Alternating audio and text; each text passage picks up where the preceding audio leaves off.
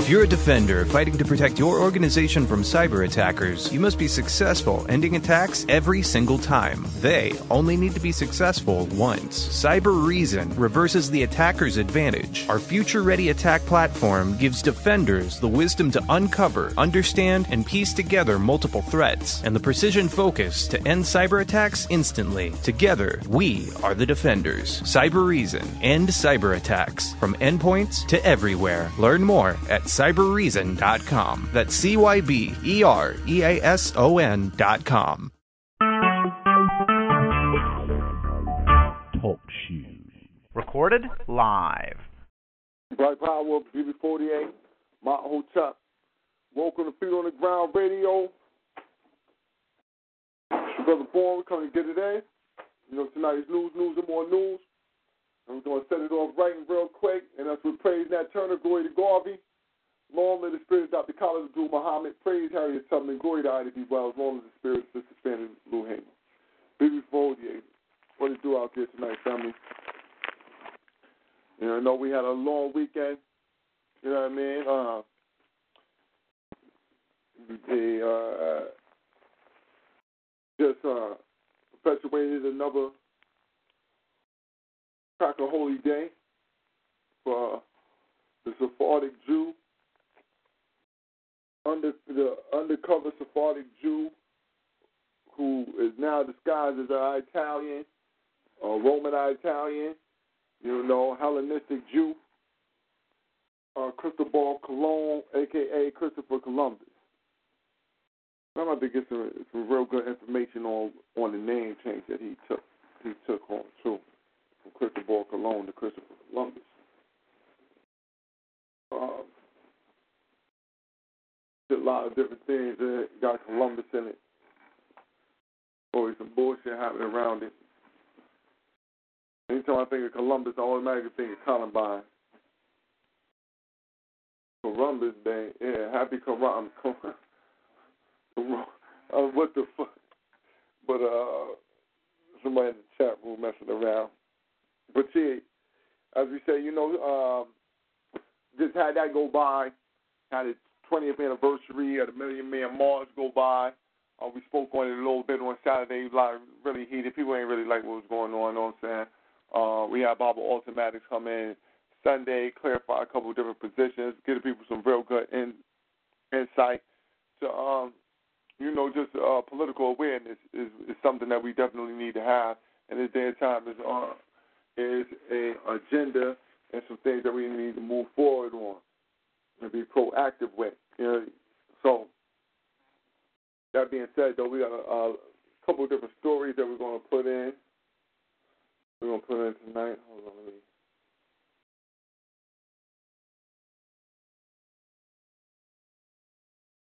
Like I said, we got a couple of different stories we're going to put in. We're going to throw in some uh, couple good articles. I don't know if anybody got any any information on the numbers that were supposed to be out there at the at the million mark march. So you know, we get somebody with some numbers. I know a lot of a lot of uh, there's a lot of information floating along that has uh, not been properly vetted. A lot of um, misdirection and just outright um, you know, people just outright just posting uh, just straight lies and shit. So social media is, is performing what it's supposed to do, which is keep our eye off the um, off the prize. You know what I mean? Social media that is enacted by the Caucasian is utilized to keep us unaware and um, emotionally distraught, always running from one end to the other and not staying firm in the middle. So you know, at this point in time, we like to, you know, we we um, we've been moved around here and there. As a people, we've been moved around from uh, one one end to another, and we what we need to do is just stop, hold off, and refocus ourselves. I'm looking. Want to Where's my philosophies and opinions of Marcus Garvey? There's a quote that I wanted to that I wanted to read to the family from philosophies and opinions of Marcus Garvey. I can't find it right now. But there's something that I wanted to read though. I wanted to read something right here though out of um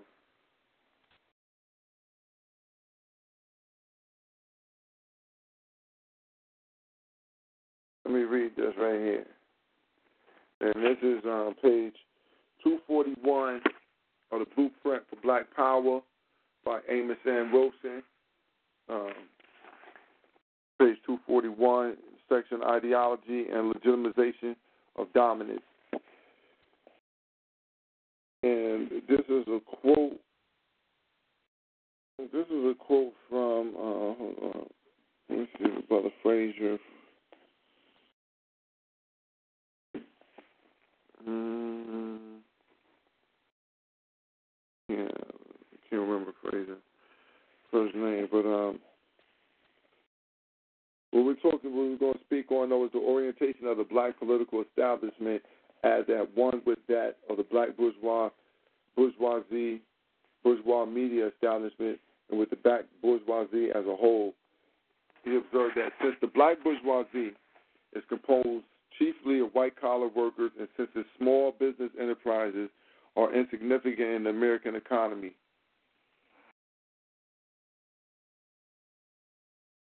The black hold on, hold on, hold on. Let me. I'm gonna start that over. Excuse me. Since the black bourgeoisie is composed chiefly of white collar workers, and since its small business enterprises are insignificant in the American economy, the black bourgeoisie wields no political power as a class in American society nor does the black bourgeoisie exercise any significant power within the Negro community as an employer of labor. In the political life of American society, the Negro political leaders who have always had a middle class outlook follow an opportunistic policy.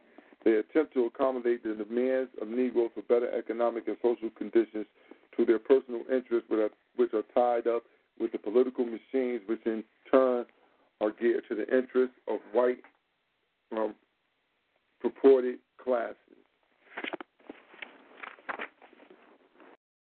And a note on, on 14. And we're going to move on to the black media political establishment alliance can be best seen in its almost uncritical and very adultery support for black politicians. The black media lionizes black incumbents without critical examinations of their records and supports black candidates for political office essentially on the basis of their blackness, generally as long as they are not Republicans. The black press makes little or no demands on black politicians while it constantly parades them before the black community as role models, regardless of their success or lack of it in advancing the interests of the community.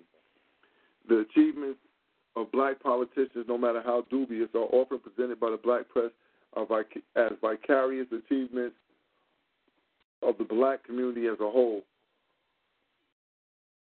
Black incumbents are given ready access to black media outlets to massage the black community, to maintain their public persona, and to rationalize their very frequent failures to provide the black community with responsive and effective political leadership.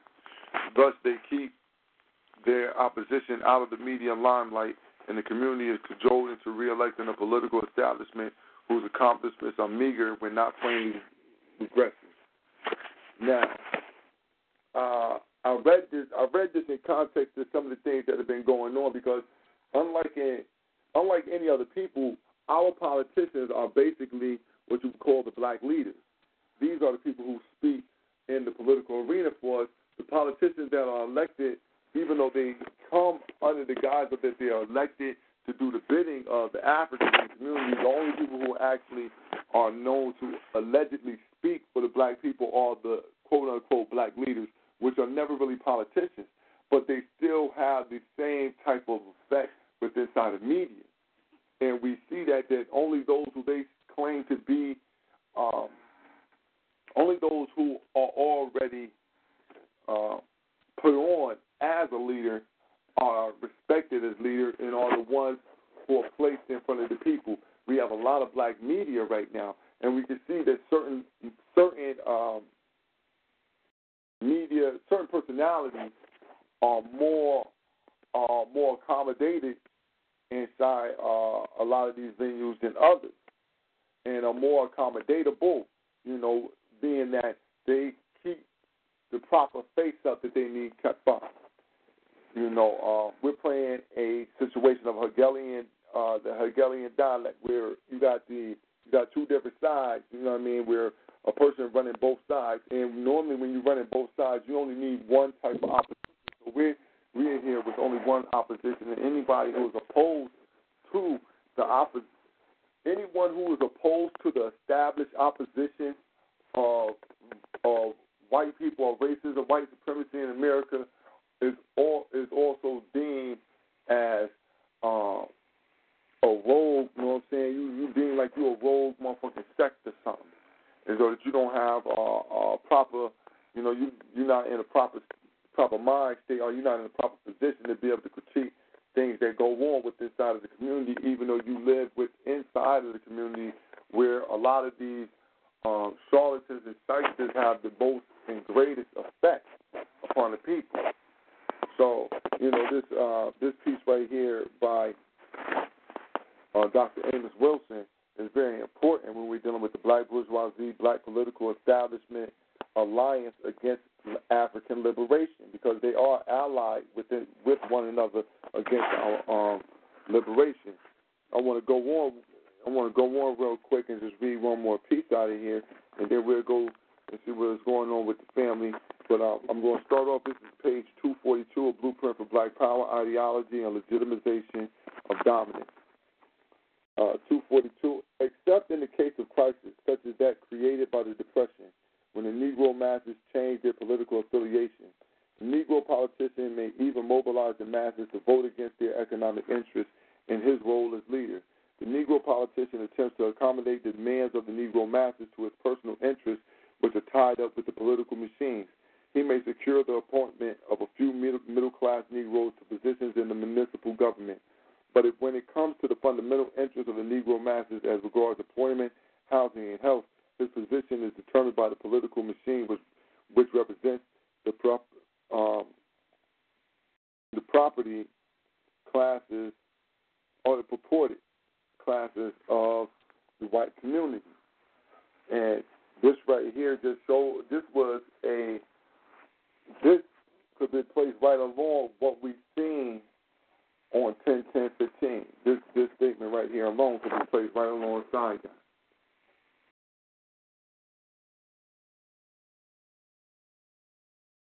Let me get my let me get my things correct today. Let me get this correct today.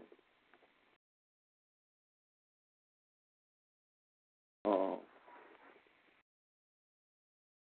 let me see. Uh, uh, oh, all right, all right, all right, all right. Let me get back to this. But it says in, in his role as leader, the Negro politician attempts to accommodate the demands of Negro masses to his personal interests, which are, which are tied up with the political machine. Now, what did we see? What did we have? We had the leader come out and wanted to accommodate the masses because the masses were already saying that, listen, man, we want motherfucking, we want blood. The masses are saying we want heads to roll. You know what I mean? The masses' mindset is that we want heads to roll out here, nothing else. This is where the mind state of the people, or the energy of the people, is is more or less going in that direction. They want to definitely, um, they they definitely want action out. there.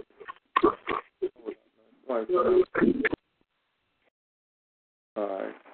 But you know what I mean? They definitely looking for action. So what was Farrakhan's job? His job was to bring the people on the call of the action that they're looking for.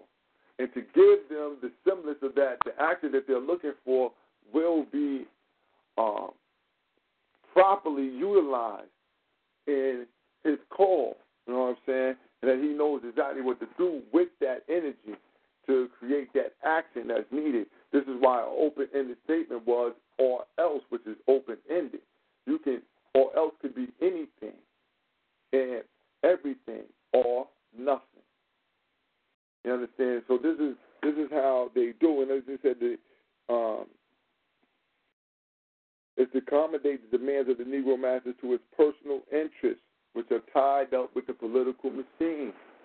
What has been what has he been trying to do for so long, trying to find a way to get some land for his nation of Scientology. You know, and, and if I can get the people to to jump on my or scare them into maybe trying to back off and give me something, then look what I'm gonna look like a good guy, super super duper good guy. And I'm gonna get into this a little bit more later on another day, and I really want the people to sit down and analyze the speech. Uh, I, I really think that we, it's come to the point in time where we might have to have a dissecting of the Nation of Islam show. Now that because I, I found some reading uh, Dr. Walter Williams, historical, the um, historical origins of Islam. It it definitely, you know, just rereading it today, uh, a part that made me think about the history of the Nation of Islam when Farrakhan brought it back.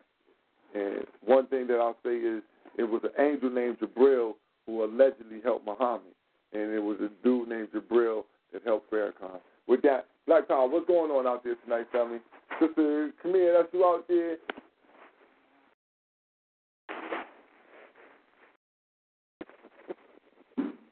All right, I thought that was Sister Camille out there. Let me see. I might have been, I might have her.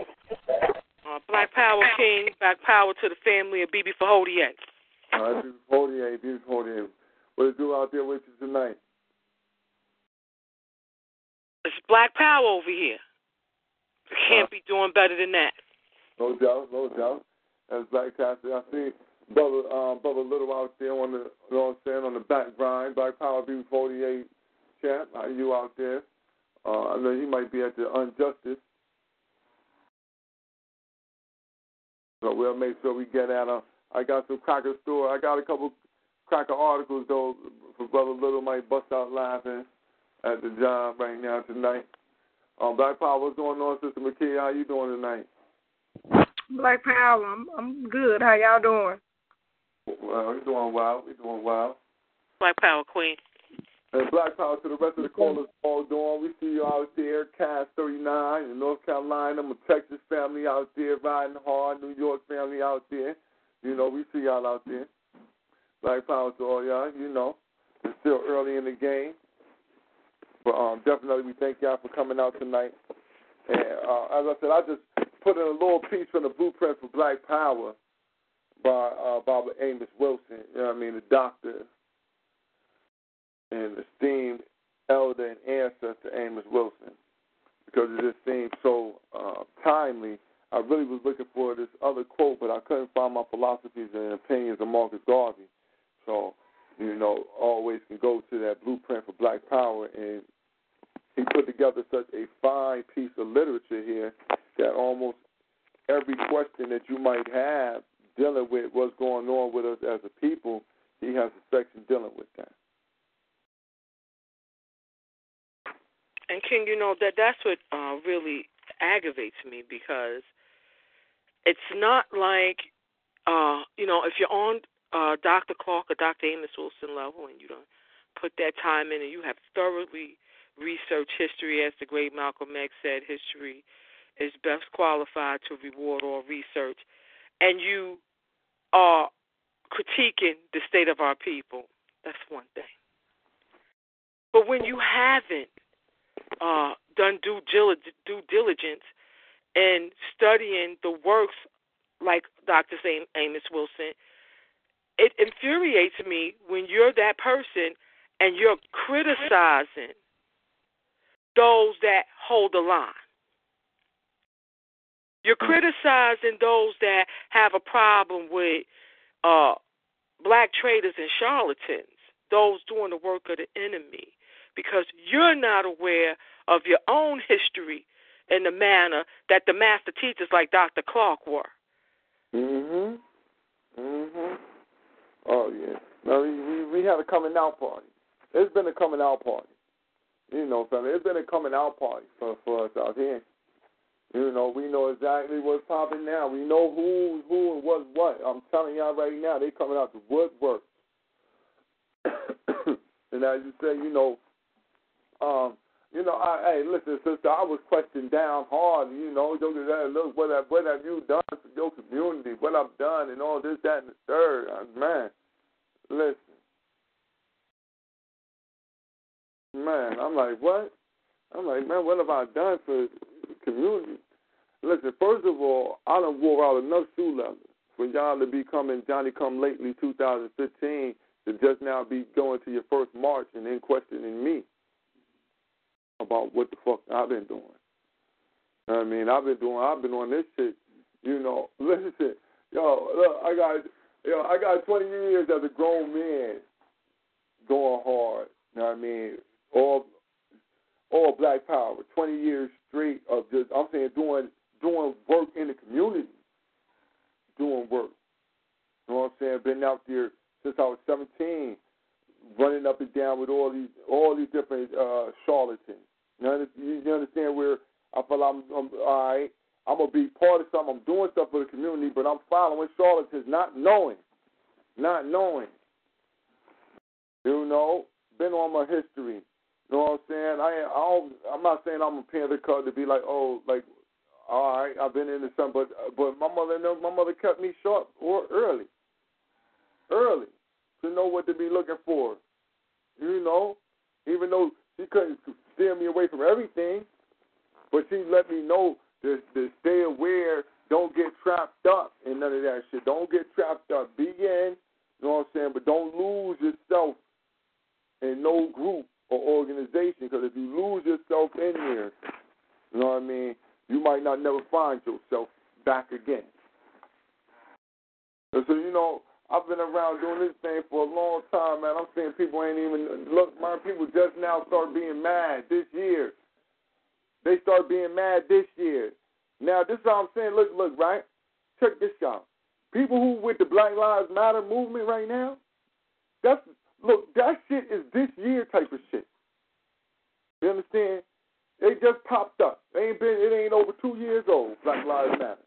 And and, and it's like it just really started hitting last year. Just started hitting last year. You feel me? So now, if you in a Black Lives Matter organization, what that's telling me that you ain't start doing that until last year, because most people was already part of something else, or they've been around long enough that they don't just join into people groups. This shit that I know already. I know from just just studying and paying attention to what the fuck is happening out here. So you know we we in a, we in a wild situation here where the old people think that they're running shit all the way. You know mean? I said old people think they running every goddamn thing. You know what I mean? There's, don't nobody got no say so. Then then I ain't gonna say the youth, but the ones who's young into what's happening, swearing down, they know every motherfucking thing. Gonna tell you what you should be uh, for and against. That don't work. Like you know, like I said, I ain't, I ain't, I ain't trying to be on no big head shit. But look, I've been clear, clearly African centered for the last motherfucking 20 years. I have my stint inside the coat, but even in the coat, I only the way that I got kicked out the coat is because I wouldn't lose. I wouldn't lose my African mind. I would not leave that alone. So it ended up to the point where I, it, it couldn't it couldn't work out.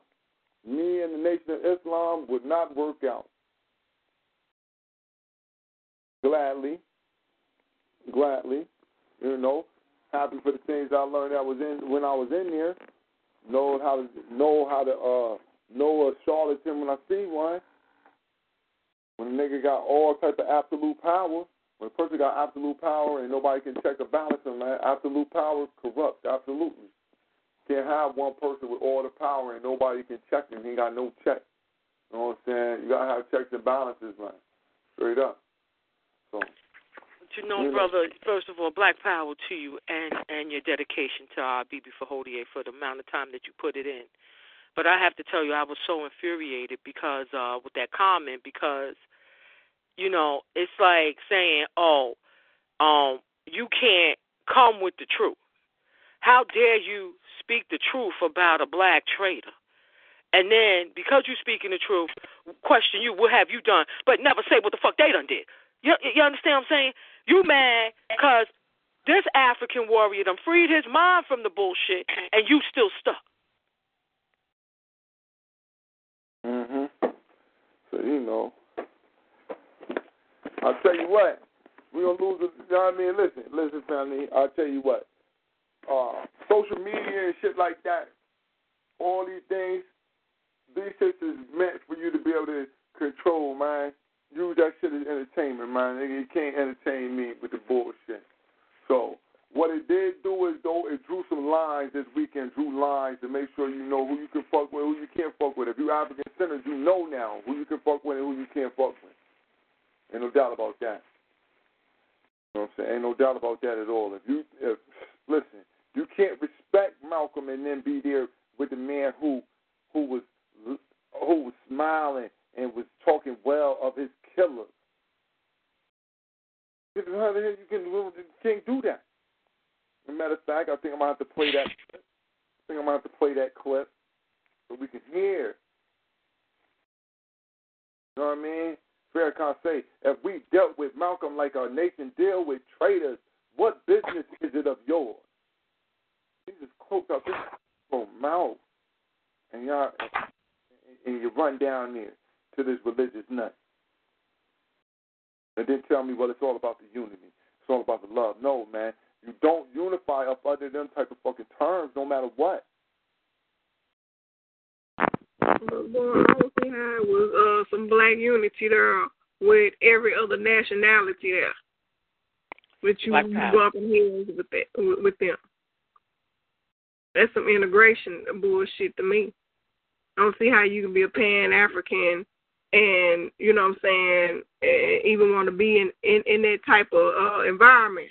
Envir- exactly in that type of environment. But more niggas was duped. See, this when you get when you got a slick talker. Because the slick talker making you think you going to, look, this about black men, it's a million men, black men, but they ain't read the fine line. They ain't reading the fine print. They ain't reading the fine Mhm. goddamn print. Cause it's, Well, brother Boone, they ain't see the commercial either, because the commercial told you.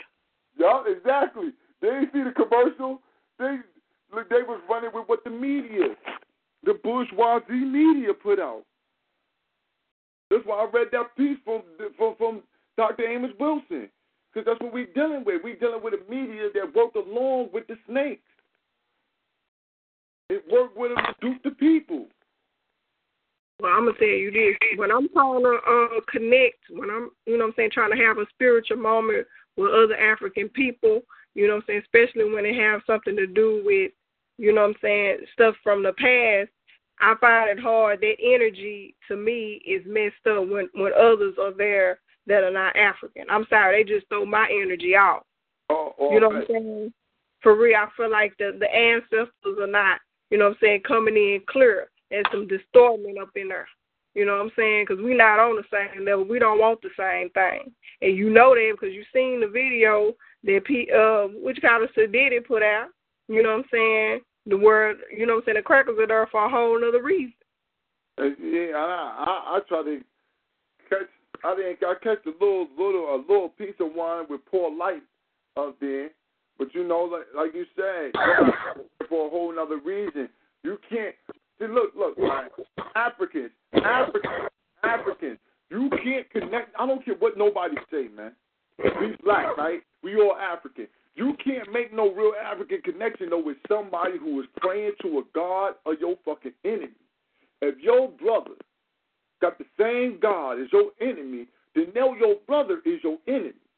Because at the end of the day, they're going to have to be together. This is where this shit confuses me.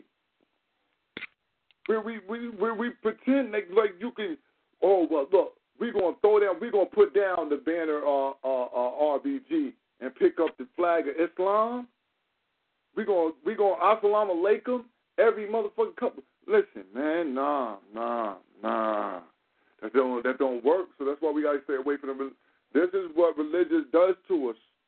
Religion, religion, uh, uh, religiosity makes you have to deal with your enemy as your brother, as your brother. They brothers with the Catholics. How you brothers with the how you brothers with the Hellenistic Jews? But you don't like Jews. But the Catholics is your brother.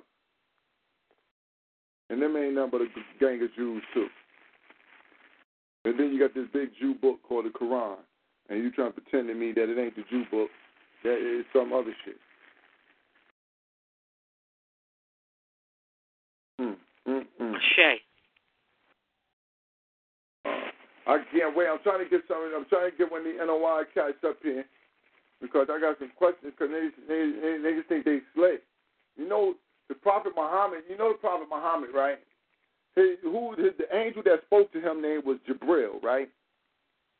Gabriel, Mhm. right? So now, when Farrakhan came back to rebuild the Nation of Islam, you know who came to speak to him? Jibril. For real. Jibril came and spoke to him in the hills of Hollywood. Like how Gabriel spoke to Muhammad in the cave. You know what I mean? Came to speak to him in the hills of Hollywood. So affirmed to him that Elijah Muhammad was alive with Master Fard Muhammad. Huh? To give him the word again. Tell him to go back out into the wilderness to get the people. Sort of like what Gabriel was doing to Muhammad. Putting the word in him. So then he didn't have to think nothing. He could just be in the word. The word would be in him. Because remember, Muhammad couldn't read or write.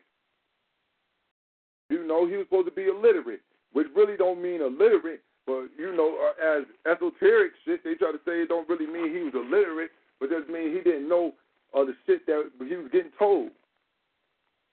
Now, it was another angel though, Israfil, and Israfil had the trumpet in his mouth. I said, damn, Israfil got the trumpet. He always blowing the horn. So then I started to think about the final call. You know they got that big ass horn on the front of it, right? Uh huh. You know what I'm saying? He always sounding the horn. And now I listened to his whole speech, and I'm listening to the first 30 minutes where he is making himself a prophet through the language that he's using, through what happened to his mother. He's been made to be a man of God.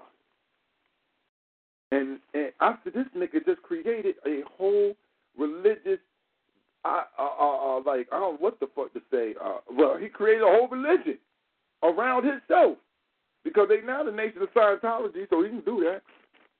But he has created a whole sect around himself and has proven it through his his masterful uh, uh, uh, way of using the English language to make you believe that yes, I, this only happened to me in order for me to be the man that you see. My mama tried to kill me three times. Then she prayed and prayed and prayed for God to get up in me. I said, this nigga lost his motherfucking mind, man. Like how? This nigga lost his mind. Then, so then when I'm reading, so when, when I'm reading uh, Walter Williams today, I'm just sitting, I'm on the bus, I'm reading Walter Williams. Wait, wait a fucking minute. I'm reading this. I said, wait a minute, wait a minute. You know, because you know sometimes shit don't click to you. You know, sometimes shit don't click. You know what I mean? So you see it again. You know, you know. I I, I guess it, it wasn't even in my head. It wasn't even my a thought at all in my mind about Farrakhan uh, being Muhammad from out the Bible. Uh, you know, all the or you know, this the thing about Jabril is this is what I always seen seen it as the angel Gabriel. I always thought Gabriel. So when I'm reading Walter Williams and Jabril going through my mind and just having, you know, over the past weekend, just revisited a lot of different Nation of Islam thoughts, that shit popped into my head. Damn.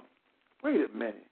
This the same goddamn story that Farrakhan was telling about his own self different little couple different words, but overall, at the end of the day, it still basically mean the same thing.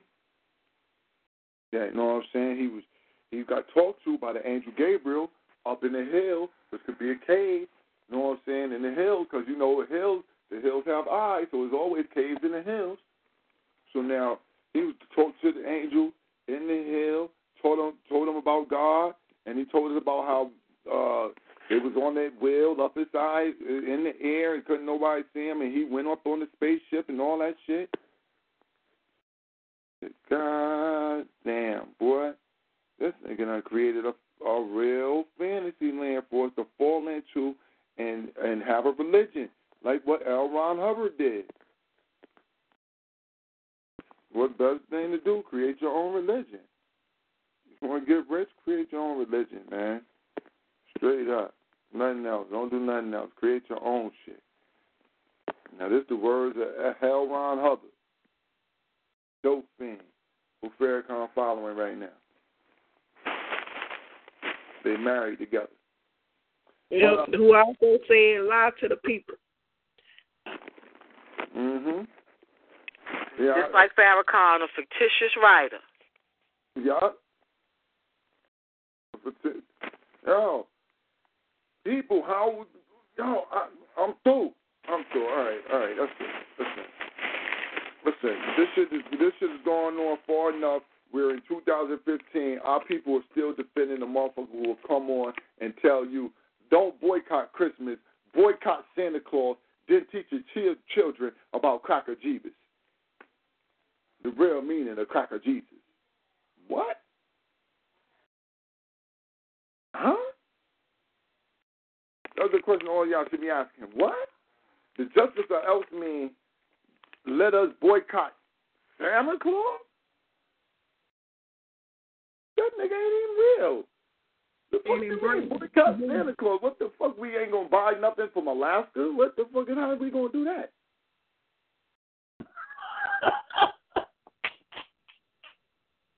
I don't understand that shit. How can you boycott a fictional fucking character? And then teach your children about the other one? Huh? Come on, man. Come on. That's that's what you call double speak, man. You can't say let's forget one motherfucking comic book character and then let's big up the other one. Come on, man. That's double speak.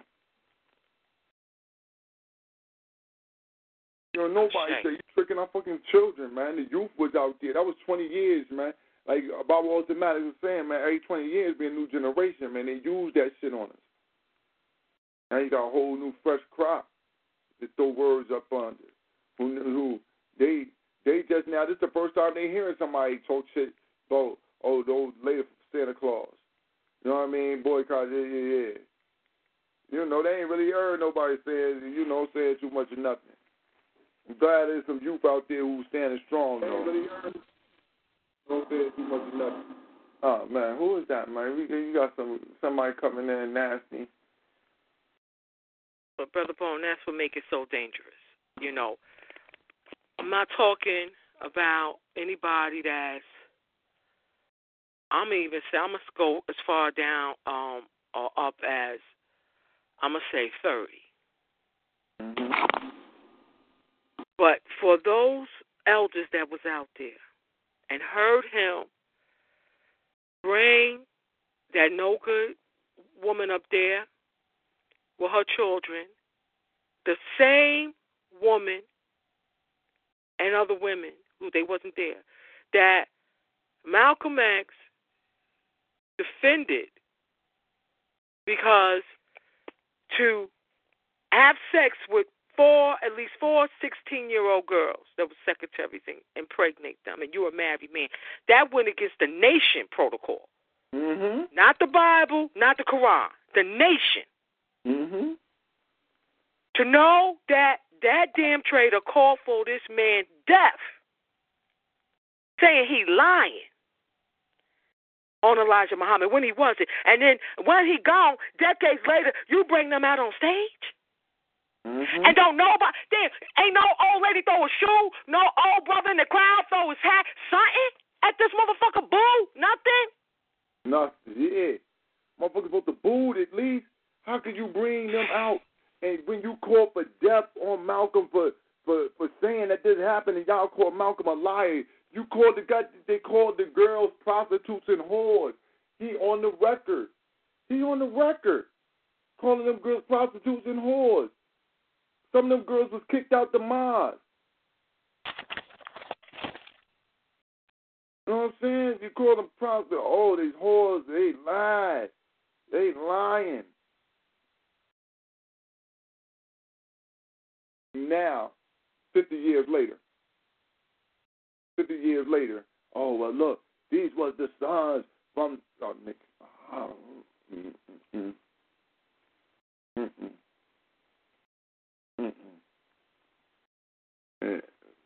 That's why our people suffer from, his, you know, what they say, historical amnesia.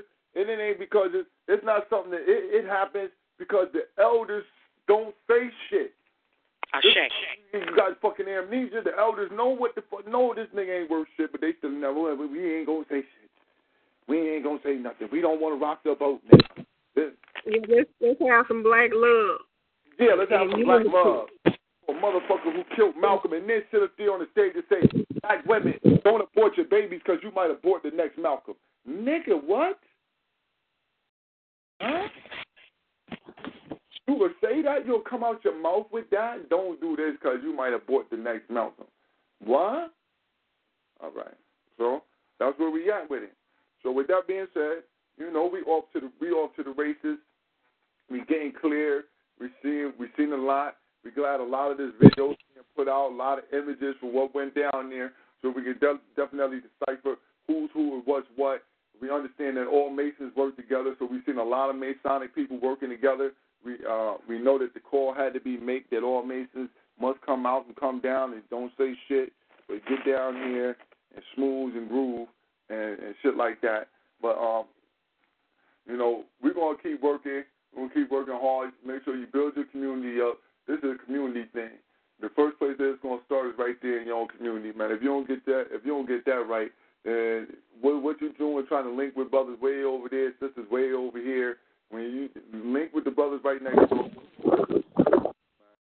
push that because you can't tell me that ain't nobody around you down for the struggle. It's one or two. God damn.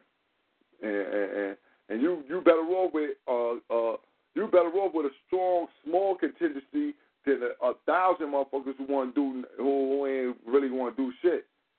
Ten people, ten people moving strong, and, and you know what I mean. Ten people moving strong will get a whole lot more done than a hundred people who not. So that's that's my that's that's where I'm at with it. And we just looking for the strong few. You know what I mean, we, we ain't looking for a whole. We ain't looking. You know, if we get a lot, all right. But we already know that the strong going to come. You know what I mean? It's going to be in a small package first. Then the rest of the people will see see that they don't have to have no fear, and we'll get many. But it's going to be the few right now. You know what I mean? And like they say, many many are calling, but few are chosen. Those who are chosen choose themselves. So you choose up. Black Power. I, I hate to use the example from the uh, Cracker movie 300, but I have to say, you know, the part when he was like, um, you know, what I'm saying how many soldiers, you know, what I'm saying, or, or something. How many of y'all are soldiers? You know what I'm saying? I feel the same way. How many of y'all are, are Pan African or, or Black liberation? You know what I'm saying? What's your what's your profession? Mhm. And you, you know, Sister Bakia, that's it. you know that's a very good part that you use because something that was interesting that he said during that. And for the people who don't know, if you go and look inside the comic book, in the comic book 300, they got all them people as black people, not as crackers like the movie. But anyway, regardless of that, at that point where he did that, he was like, "Yo, what's your profession?" And, you know, I'm a man. I'm a potter. Uh, I'm a blacksmith. No, I'm this. I'm that. You know, when he asked his peoples, he asked them, he was like, yo, Spartans, what is your pro- profession? And you know what the fuck they said? Hey, Roo. That's our profession. Hey, Roo, hey, Roo, hey, Roo. Which means that we warriors. We fucking warriors. Now, that was a very interesting, you know what I mean, thing. But if you go back, they were screaming out there, they was, hey, Roo. I mean, they, they the ones who coming to bring vengeance upon on, on, on the motherfuckers who fucking us over some revenge. So that's a very interesting point right there. If they use that term "hey Roo" inside that movie as the term for what they were when he asked them, you know, what were they in regards to being soldiers and warriors? That being "hey Roo" is synonymous, was synonymous with being that. At least that's how they used it inside of the movie. I don't know if everybody peeped that. Did y'all peep that? Did y'all ever peep that out?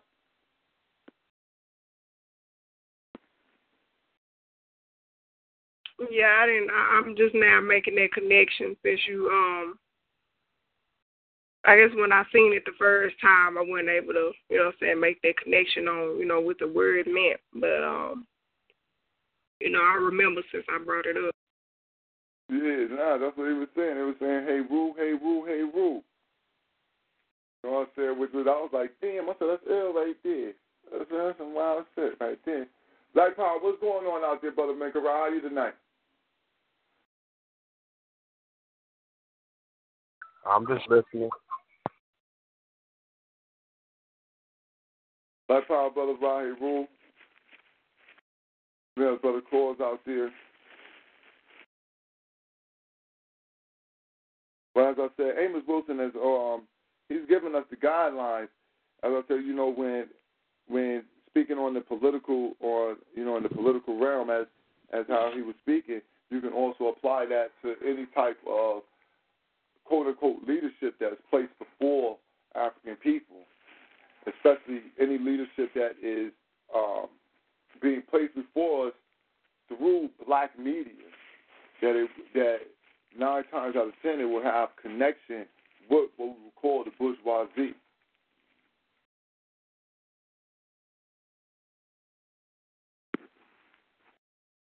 Uh, we're gonna move on to a little bit uh, more news on the on the forefront. Anything else anybody want to want to add on real quick? My power, death to all crackers, all crackers must fall.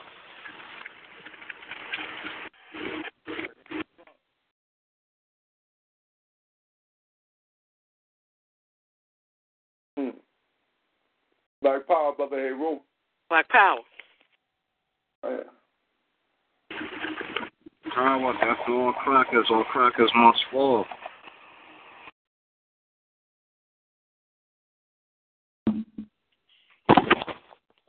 Let me see here. Oh, Well, I just would like to add on, man, brother Bourne. How you doing, brother? Black power to the family. But uh, my input on it was just to see when I seen uh Sinetta, Sadidi, or whatever you want to call him, when I seen the reaction to there being a white boy in a nation, you know what I'm saying, fully dressed with the fruit in uniform. You know what I'm saying? Something that just uh struck me was the fact that if the man was like, you know, I, I don't want to go and question because I don't want to cause a scene up in here. Or I don't want to, you know, I don't want to cause no problems. And uh, man, it just kind of showed, man. You know what I'm saying that that the nation, that the nation got them boys bottom paid. You know what I'm saying? It's it's all boils down to not making the nation look bad in, or in a bad light. You know what I'm saying? Hmm. So these boys, man, when you got the media, when you got niggas on the ground, you know, the niggas, I'm saying them niggas, they ain't got their feet on the ground. I'm talking about the niggas that that, that actually know turning their back. You know what I'm saying, or or or, or turning a blind eye. You know what I'm saying? Mhm. Of course, it goes back to what you said earlier. Shit, how could we not expect it to be a bunch of confusion and shit? How could we not expect that shit to be? I can't remember the exact words you used, but but I mean, when the elders ain't standing up, or when the elders ain't saying shit, how can you expect the youngsters to to goddamn to know? Mhm. That nigga knew when he seen that white boy dressed in the uniform of the FOI, that was a slap in the face to Elijah Muhammad.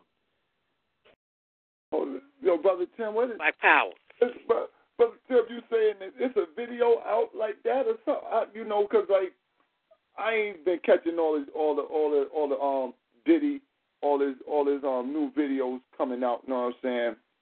But I know he a dancing. Yeah. I know he a dancing machine, so I know it's some, I know it's some shit out there. But I didn't catch that. Have you could? could you, is it in the group? Um, yeah, it's in the it's in the it's in the hangout. It's in the chill out. All right, is it a chill out? All right. 'Cause You know, and and and I mean, it's a part in there where where they see the white boy walk past. You know what I'm saying? He talking to the uh King Samir. He talking to King Samir. You know, the white boy passes by, fully uniformed. You see what I'm saying? And and and I mean the first the first reactions from the crowd was, "Nigga, let's go check him." You got the camera. Let's go talk to him.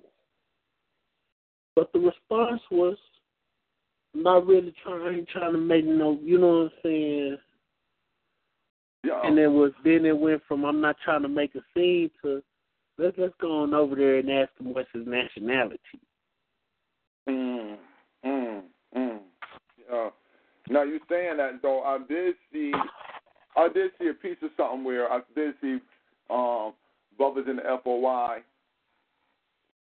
You know, I seen black men in FOI uniforms, and they were basically checking brothers for not really wanting to pay attention to what what the rest of the shit was going on. Like brothers was on the outside or something, and they was and they was talking. And they was talking to somebody else, and the FOI rolled up on them like, "Yo, look, man, y'all making too much noise. Y'all disturbance. The minister coming on. Y'all need to be over here." And the brothers like, "Listen, man, I ain't come here to listen to the minister, man. I came over here to do my thing, man. I'm talking to the people over here." It's like, you know what I'm saying? We ain't even bothering them over there. Brother, like, nah, brother, but you know, you got to, you need to be doing like this. Brother said, man, y'all like the police out here, man. What the hell? You trying to tell me what I can talk about? I can't talk to talk to these people about. I ain't worried about what y'all talking about. I ain't worried about Farrakhan or Farrakhan talking about. I ain't come here for that. Brother, like, well, you know, there's other people who came here for it and all type of shit. It was, it was very, very interesting. But you know, I know they had them on there like police duty, man. Y'all come here for one thing, man, to listen to the minister, and they getting shut the fuck up.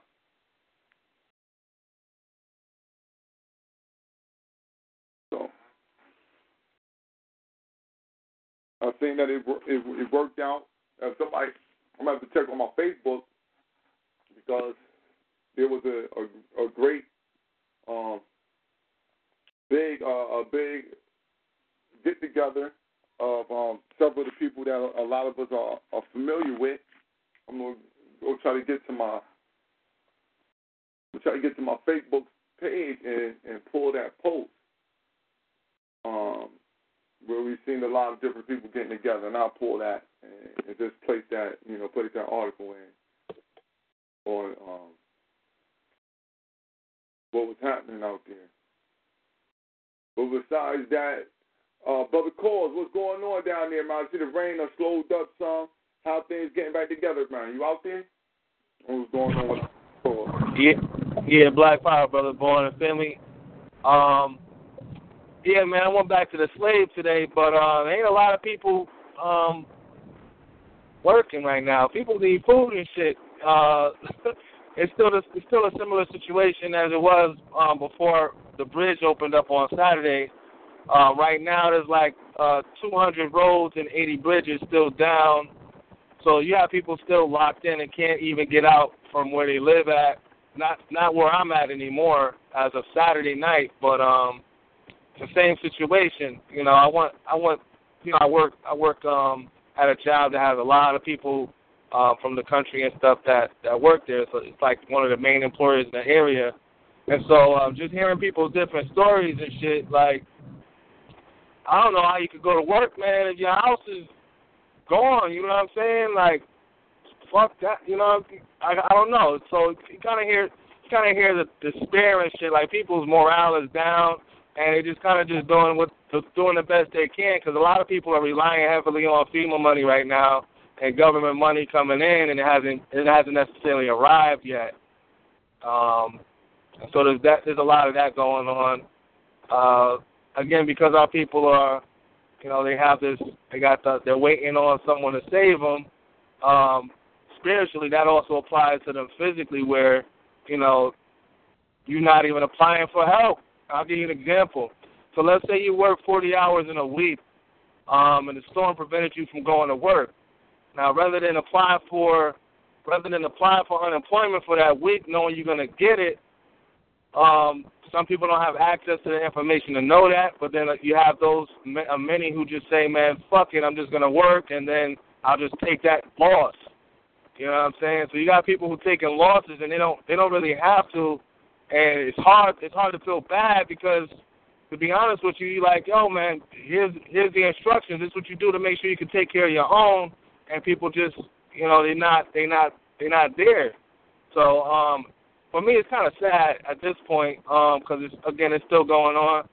A lot of people still aren't aware of the fact that South Carolina as a whole and it's um, half of South Carolina, I'll say, along the coast and going in slightly inland. Again, it's still it's still messed up, and there's no there's no um there's no sight of relief. Like I said, the cracker businesses is rebuilding already. They got their loan money and shit. They gutting them out and they already building, but you don't see our people doing that, um, or even in a situation where you see them getting the help they need. So um, that's that's kind of been a tough part, you know, going back out into civilization.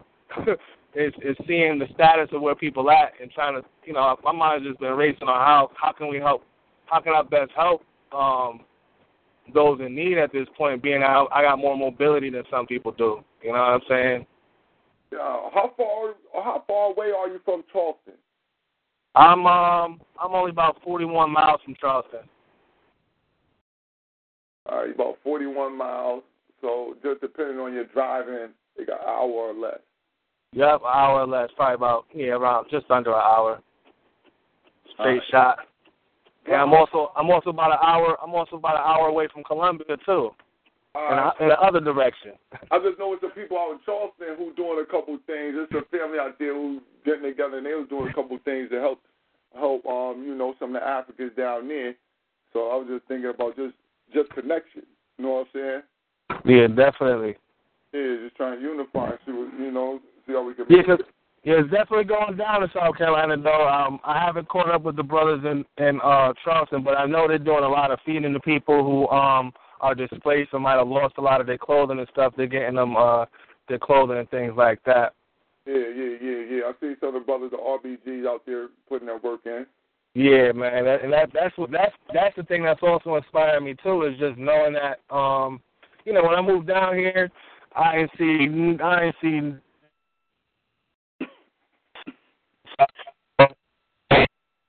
You breaking up, bro? Out here. Bro, you broke up. You broke up. Oh no, I was saying it's good to see that there's other comrades in South Carolina because when I initially got here, know, it didn't look like it was it was present, you know. But it's good to know there's an African spirit down here, man. Yeah, you know that's South Carolina, man. You know, he, you know, he got some the spirit down there. It's down there, yeah, man. Spirit, the spirit there. The spirit is there. You know what I'm saying? Straight up. The new African is out there, South Carolina.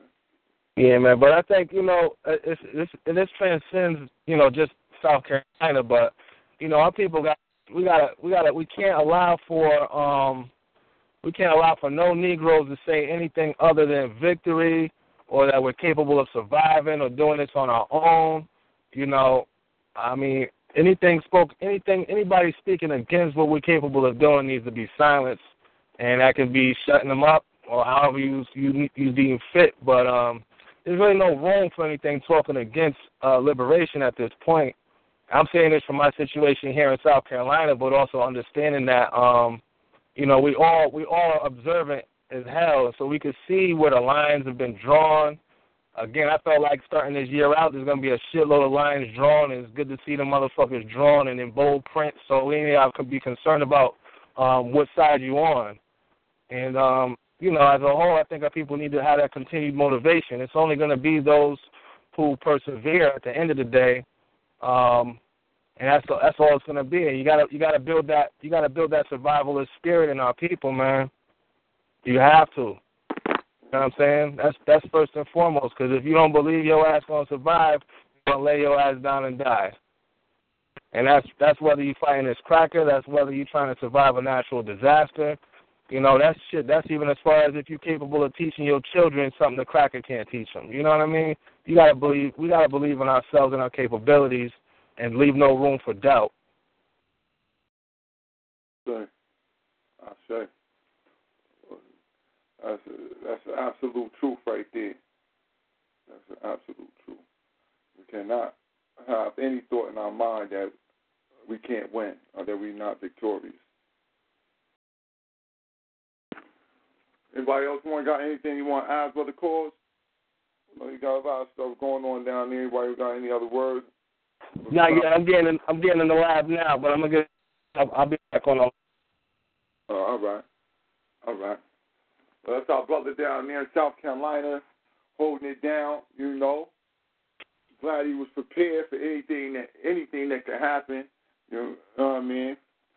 So, you know, the brother he's looking right now to try to help out some of the other family down there who weren't as um, equipped with the information that they needed to know that they should be goddamn prepared for any type of uh, situation going on down there. So that's a that's a good thing right there. Um, let me see what I want to go to first.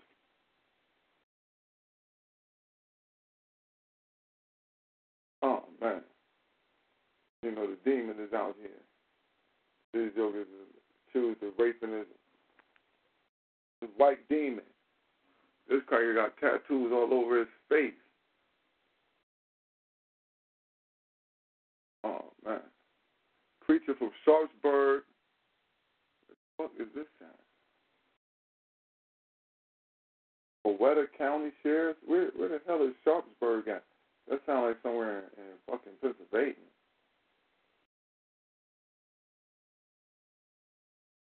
Whoever heard of that place, Sharpsburg?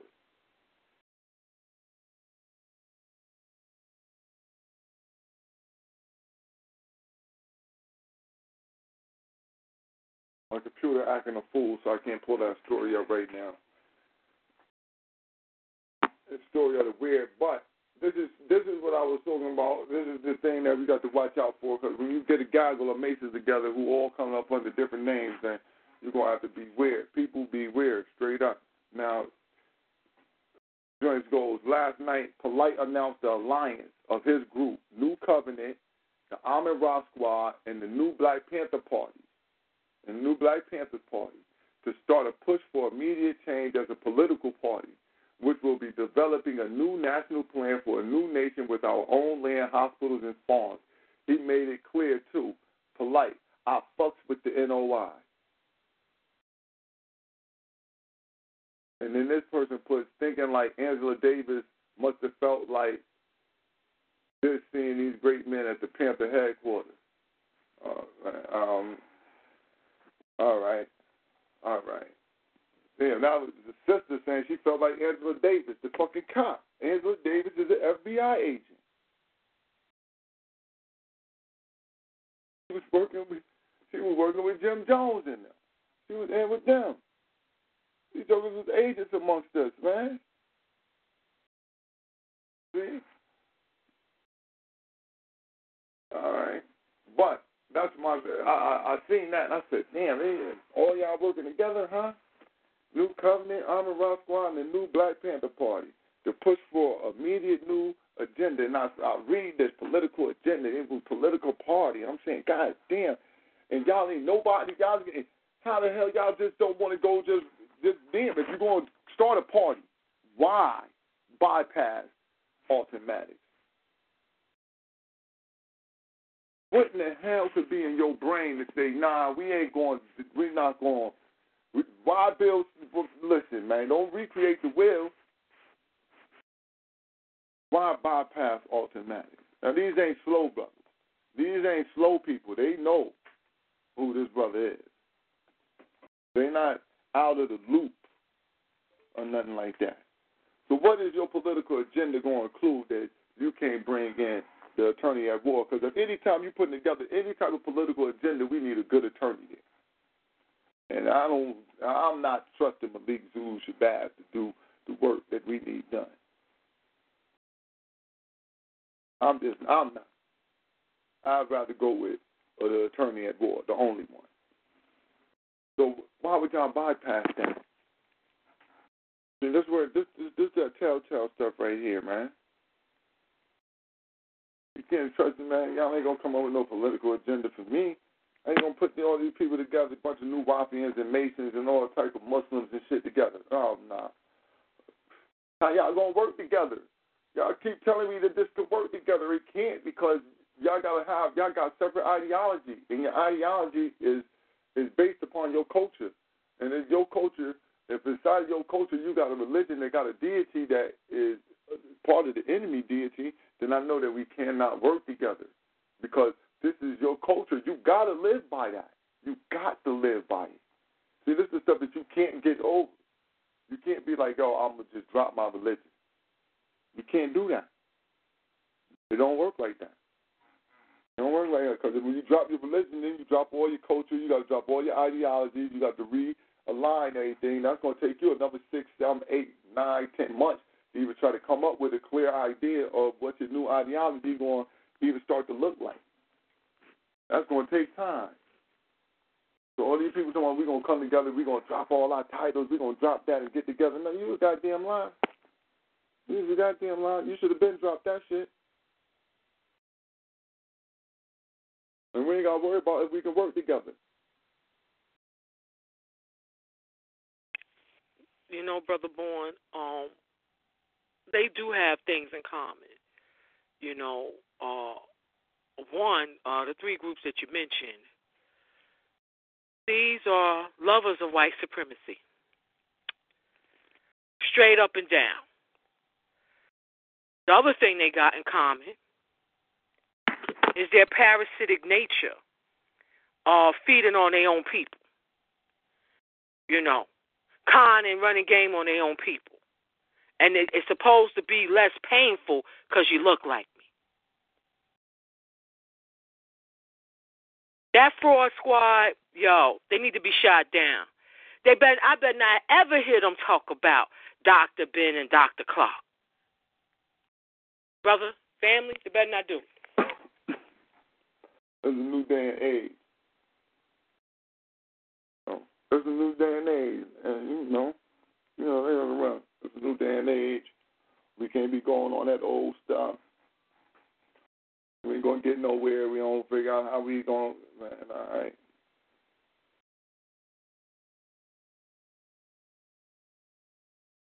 Well, going nowhere with that. And uh, so that was that was that's what I wanted to throw in real quick. But I can't get my articles up. well, brother, I just want to land on uh, the the comment that they throwing this is new stuff. We ain't going with the old stuff. That's a lie. Because this was done in 1994. With Malik Shabazz at the helm, Black Unity Nation. That was what uh, uh, it was set off with the Black Holocaust uh, conference. The one that everybody can see on YouTube with Dr. Khalid Muhammad. Everybody coming together. We've been running this con game before. And the outcome? The assassination of Dr. Khalid Muhammad, 2001, February the 17th.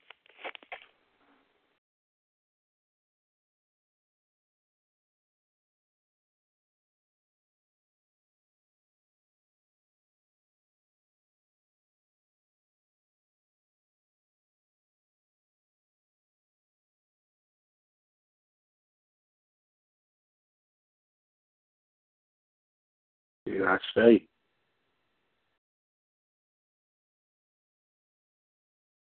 Black Power, what's going on out there tonight, family? The lines is open. If y'all got any stories y'all want to put in, I'm trying to pull together some articles right now. I can't get into the, I can't get into our um, Google group right now.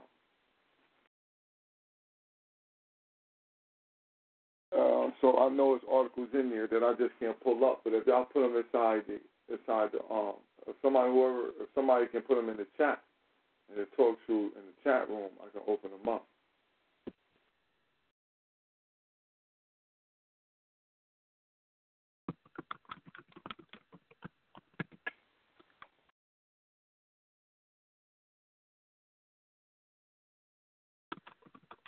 Take them down. But yeah, if you put them right inside the chat room, I'll be able to grab them from there because I can't grab them um, off of off of the Google group. The computer I'm using is a little it ain't it ain't updated.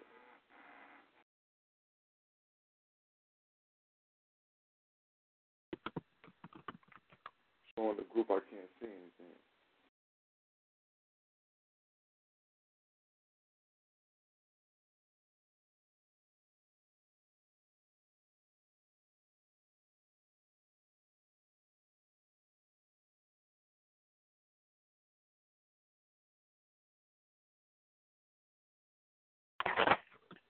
To pull this article. All right.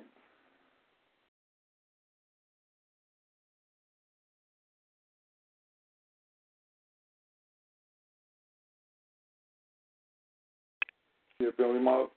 Somebody. Slow. I'm sorry. Oh, go ahead. No, go ahead. I want to know was somebody putting it in the um chat room. Oh no.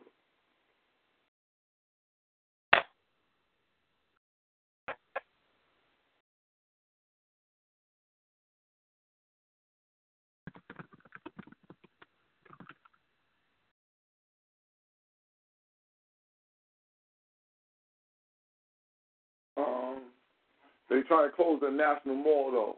It seems like there might have been another fundraiser for the National Mall. You know, it's been going under construction, but they think about closing it. There's an article just came out October 13, 2015.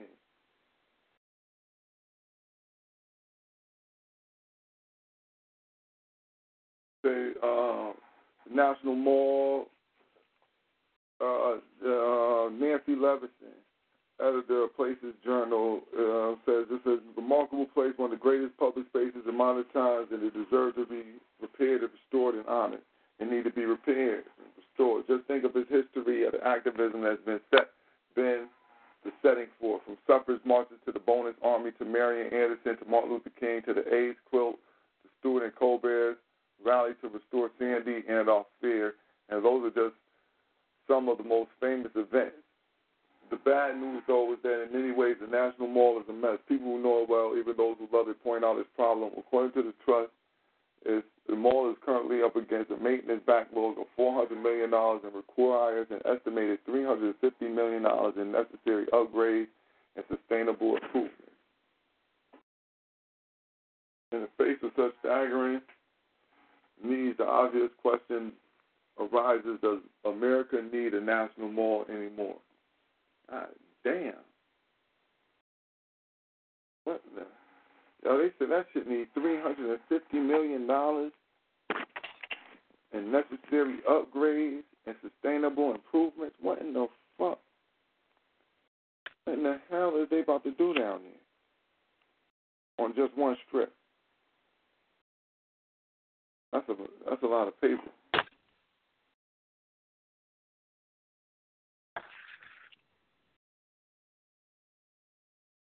So, all right. Well, the Jefferson Memorial is crumbling, thankfully. Power. That shit crumbling. You know what I mean? Let's, let's see what else can crumble up down there. Uh, uh, Lincoln Memorial, large gravel plaza since empty, dedicated in 1976. Uh, some of the granite walls surrounding the lake over there done started to collapse. The concrete bottom pool is covered in algae and is responsible for annual fish kills. Uh huh. The some of the, the trees are severely stunted and struggling to survive because of poor soil quality, inadequate drainage.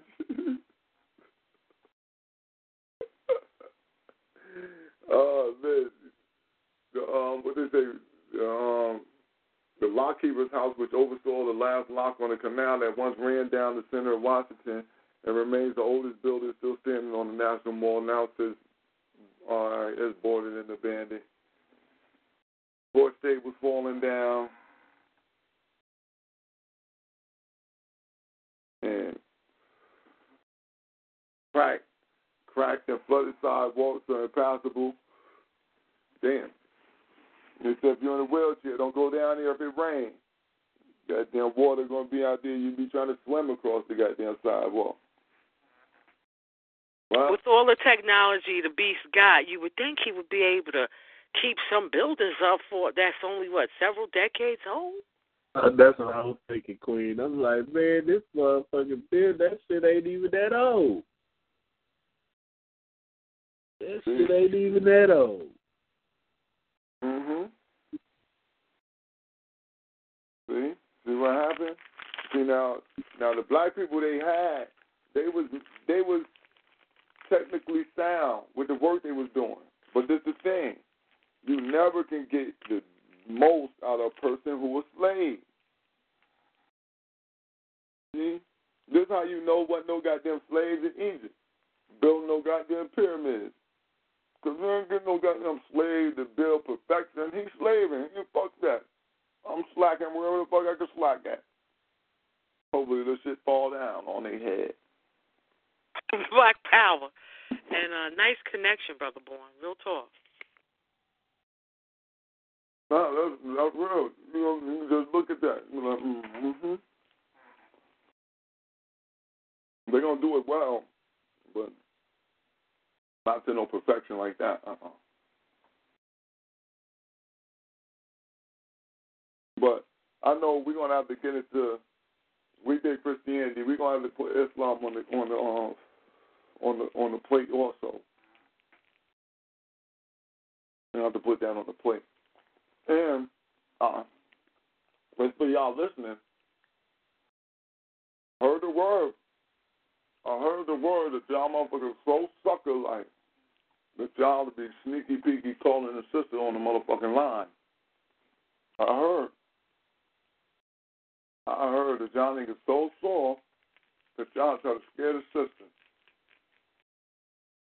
We know one thing. I, I know some shit about about sucker MCs, and I know shit about people who do something to somebody. You wouldn't be making all the motherfucking phone calls. And why would you call the sister first? Want to alert everybody else to the situation? So, cut the sucker shit out. Fuck your Islam. Now, find a way to call my phone. Since, you, since y'all motherfuckers know numbers so much.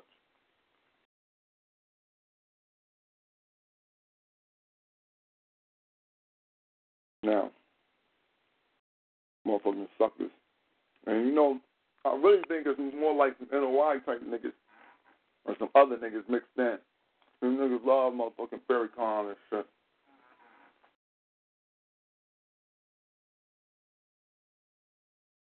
So, we heard the word.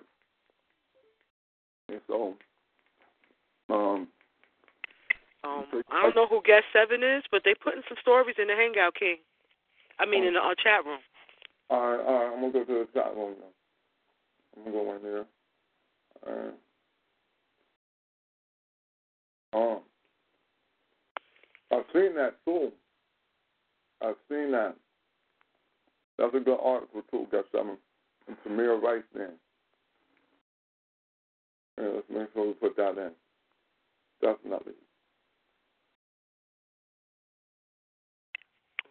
Brother Boy, I think I got this from you. Um, this is an article um, from Anti Media, um, October the 12th, about uh, someone stuck an axe into Cristobal, Cristobal Colon statue. Yeah. That was Go- beautiful. Yeah, go ahead. Read, read, read, go read, read that. You know, you know, this is out of Detroit, Michigan. Uh, once again, it's Cristobal Colon Day in the United States, a day that has lost much of its former prestige. Black power on that. As of late, the holiday, as they calling it, has come under increased scrutiny because of the violent and repressive actions Cristobal Colon, the monster, and his ilk wreaked upon the native population of the Americas.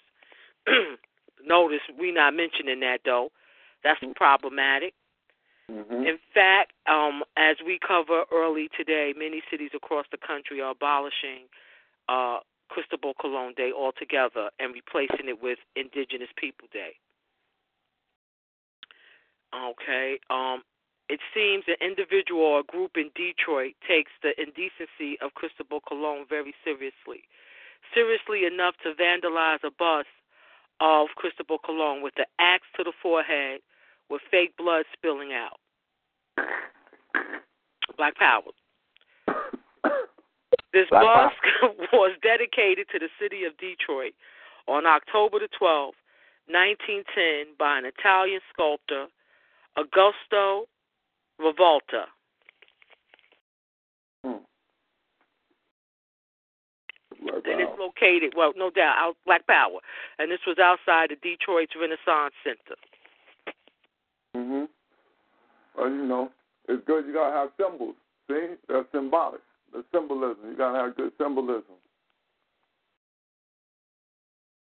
Um, And that shows the cracker don't give a shit. Because I know with all the information out there, because we know, you know what I'm saying, they know the truth about that about that faggoty cracker and you know what I'm saying, they still keeping up that holiday that, that holiday.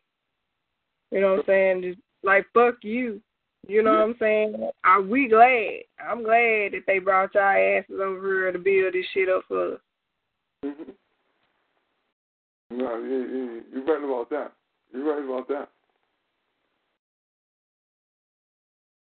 They ain't, they worried about that. They just put inside the thing. Uh, I wish I could find an article from the sister, though, the sister who had this call to the motherfucking school, uh, went into the school because they had, they had that, um, they had Africans who was over here as prisoners of war was just low paid, low wage uh, workers, some shit like that underpaid workers or some shit.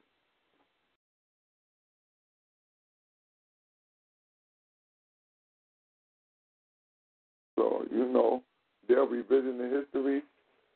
That's why you can't trust nothing now. You don't know what year none of this stuff is. We don't even know what year it is. But little say, yo, man, you don't even know what year it is. The crackers start the year over when he started religion. Every empire started the year. We started over right now. It start now. Right now, what time? When is it? We don't know when it is. We don't even know what it is, and they telling us where we start at. They trust these people. Cracker like, yeah, we gotta do have a do over. We messed up the first time. right? let's do over. Oh man. Now we got the justice for Tamir Rice.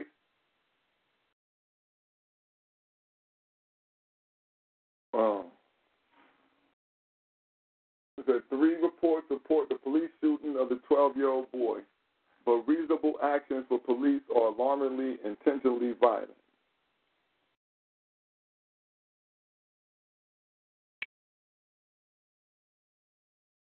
We watched the video, saw how the police car raced up on Rice as he stood by gazebo. You witnessed Officer bounce out of passenger's side door, firing shot at Rice less than two seconds after the car stopped. You know from media reports that Rice was only 12 years old, that the weapon he was holding was actually an airsoft gun replica. Based on what you have seen, you may have some doubts about the legitimacy of this shooting. But that's armchair quarterbacking. There's no way you could have known what was in the minds of the police or, or what they thought they saw in those few seconds it took the boat towards the gazebo, stopping so close to Rice that there was nothing left to do but shoot him. Rice might have been reaching for what could have been a real gun in his waistband. They had no choice. This is what FBI Special Agent Kimberly A. Crawford wrote in her review of the deadly force incident released this past weekend. It's one of the three like-minded audits, all of which were prepared for the prosecutor's office and none of which functioned as any kind of legal ruling, all of which absolved Officer Low- Loehmann by claiming that his shooting of Rice was objective, objectively reasonable. If you think it was unreasonable, well, Crawford reminds you that this type of armchair quarterbacking has no place in determining the reasonableness of an officer's use of force and exactly and is exactly the type of analysis the Sixth Circuit Court of Appeals warned against in Smith v. Freland when it stated we must avoid substituting our personal notions of proper police procedures for the instantaneous decisions of the police officer on the scene. We must never allow the theoretical, sanitized world of our imagination to replace the dangerous and complex world that policemen face every day. Crawford's eight page report uses little space to pick apart any theory, theory questioning officer Loehmann right to shoot to kill. Wondering why the police didn't give warning before running roughshod across the grounds and jumping out of the car gun blazing. That's insignificant to this constitutional review, writes Crawford, and besides, warnings are to be given when feasible. Wondering why the officer didn't recognize that Rice was just a kid. Doesn't matter, writes Crawford, because whether Rice looked his age or not is irrelevant to the determination of the reasonableness of officer or officer, officer Loehmann's actions. What what all of this really boils down to is training. The police are trained to, to respond the way they did, according to Crawford. The way that police gauge whether someone is a threat is different from the way a civilian might. This means that while other people were able to engage nonviolently with Rice on the afternoon of November 22nd without feeling threatening, police only had one option gunfire. Is this motherfucker just say that? Hold on, hold on, hold on. Let me reread that. This means that other people were able to engage nonviolently with Rice on the afternoon of November 22nd, 2014, without feeling threatened. Police only have one option gunfire. According to an investigative review from S. Lamar Sims, the deputy district attorney from Denver, one of the witnesses and arts and crafts teachers at the rec center, walked up to Rice that afternoon and talked to him, even though she initially thought the gun was real. She was looking at Rice through a civilian's eyes on. She she had been a trained officer. Had she been a trained officer, she would have known that Rice couldn't be talked to because he was a threat, and hence on the spot, shooting was necessary to stop the threat. Hold up.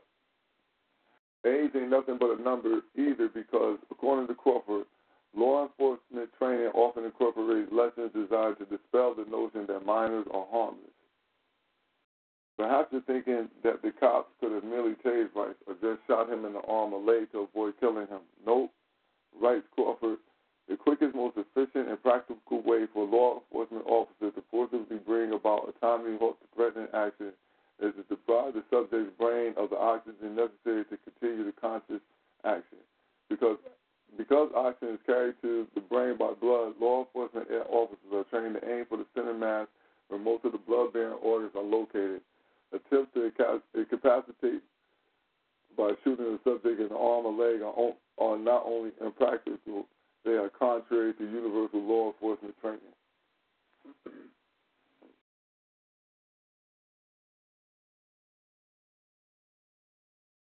All right maybe you're thinking this kind of training basically assures the police will cause deadly problems, and, and, um, and yeah, you might think that this is called deadly problem. You'll be absolutely correct. The whole point of police training, Rice Crawford, drawn from the 1994 Plakas v. Case, where a federal court in Indiana found that cops are not required to use the least lethal weapon, are not required to use the least lethal means of de-escalating a situation, nor does it matter what they did in the lead up to the situation, even though those things might have been exacerbating rather than helpful. In this sense, the police always cause the trouble. Said in the court. Said. In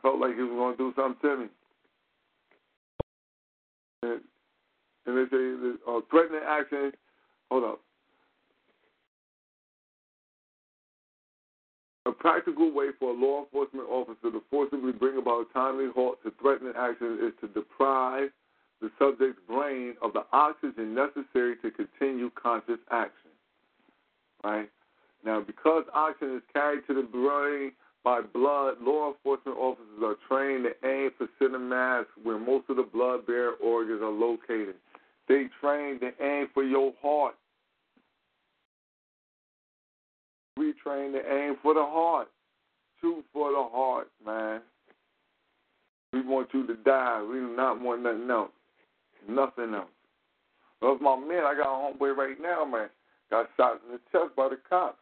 Bullet just inches away from his heart. Bullet just inches away from his heart. And he end up, he end up catching the case. He was in the car. He end up catching the case. Cops shoot him, and he end up catching the damn case, getting locked up behind the case on that on some bullshit. Came home, then beat trial, then they retrying him right now. So you know this is the type of shit that we dealing with. So Black Power, anybody want to add on anything about the article?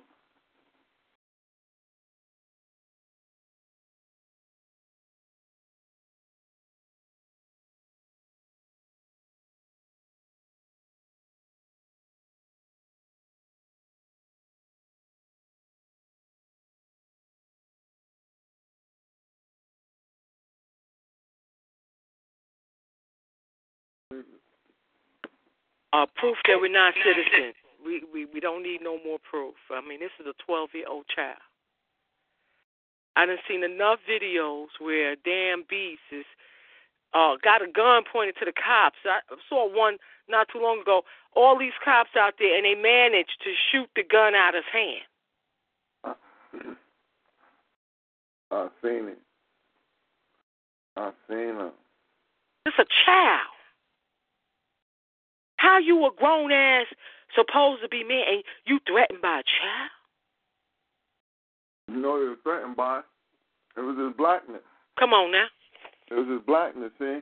That's threatening you. It ain't your brownness, it's your blackness. You know what I mean? See, blackness show through it's a whole nother different thing. You know blackness when you that's why they be trying to say the black and the brown, because they know a Mexican ain't black. There's something different. And you might be the same complexion as a Mexican. But your ass, if you black, you black. A Mexican is a Mexican. That's, a, that's not you. Neanderthal is a Neanderthal, no matter what color. And the African is an African, no matter what color. And they and they using the law, they law to to make it legal to murder a, 12 year old black child in the street, outside playing. You know, that's that's my only issue with that law shit. Because they they law don't mean a goddamn thing on a piece of paper that is written on when it comes to our people. It never has. And so now they making legal rationale now to counter the law, to counter the 14th, uh, 13th, 14th, 15th Amendment, and bring it right back on our ass. Mhm. Uh, I only think I think they just want us to be fully aware again of exactly what situation we in. I mean, what they like. Hold up, these people just they must have forgot. Y'all must have forgot what y'all dealing with. And we got to reopen your eyes of who you dealing with, what kind of people we are. We don't got no care for you at all, and we're gonna put you up under the goddamn up under the ground as soon as possible.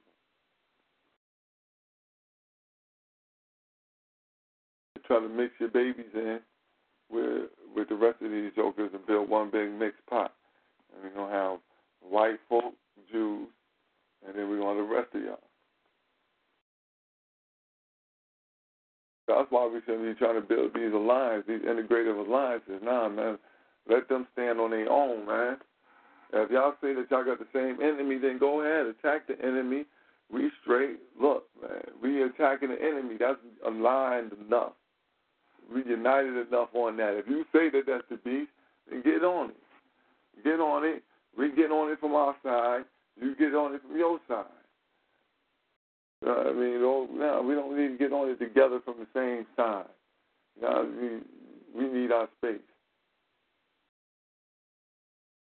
Power. Oh man. But yeah, um, Out on to that family. Yes, sir. You know, the motherfucking cracker beast cops is a white supremacist fraternal order. So it doesn't matter if he was five years old, ten years old, twelve years old, or eighty or ninety years old. Doesn't matter if it's male or female, as long as it's not them. They have a fraternal order that they're bound by to stick together to go out and kill before they even get out their vehicle, they've already made it up in their mind that they're going to kill you just based on the fact that you are what you are. That's never going to change until we get rid of these motherfuckers. Black Power, King.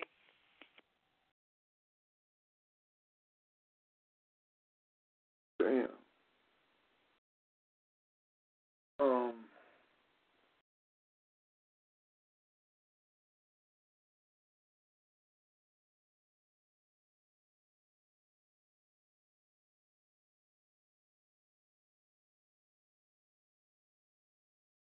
What article is this right here? Um, McGraw Hill to edit textbooks that referred to slaves as workers. Yeah, there you go. Yes, eight. Thank you very much.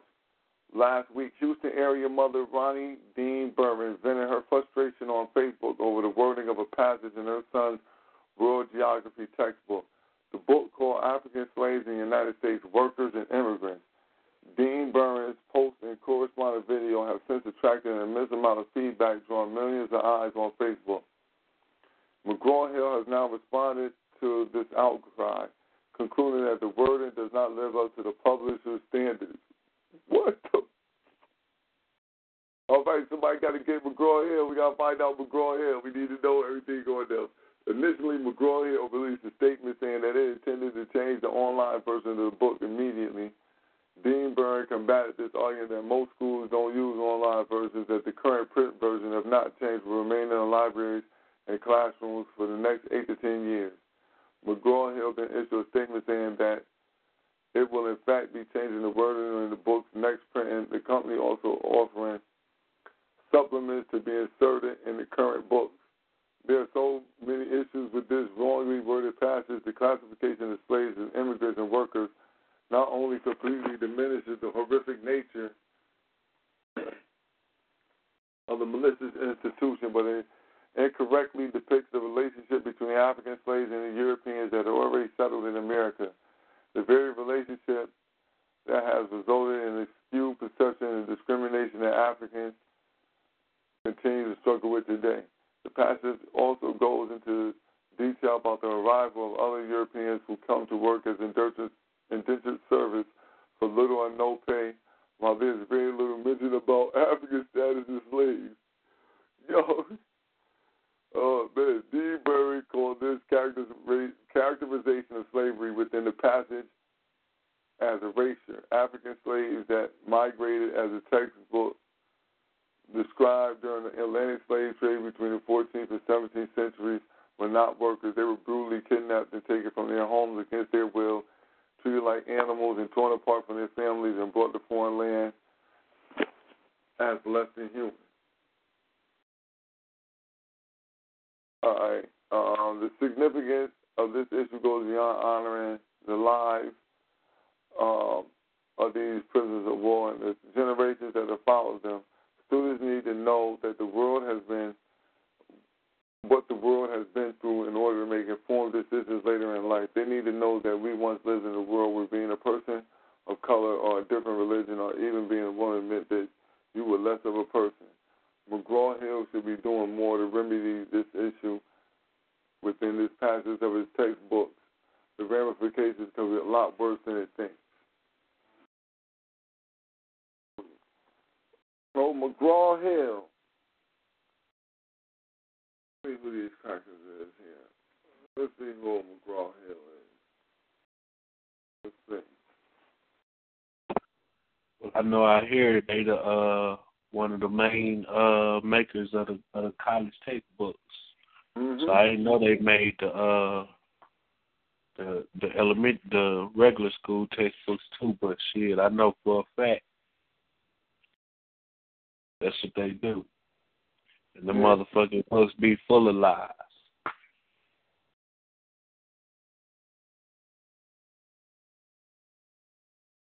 You know it. And then they tell us we need to just trust it.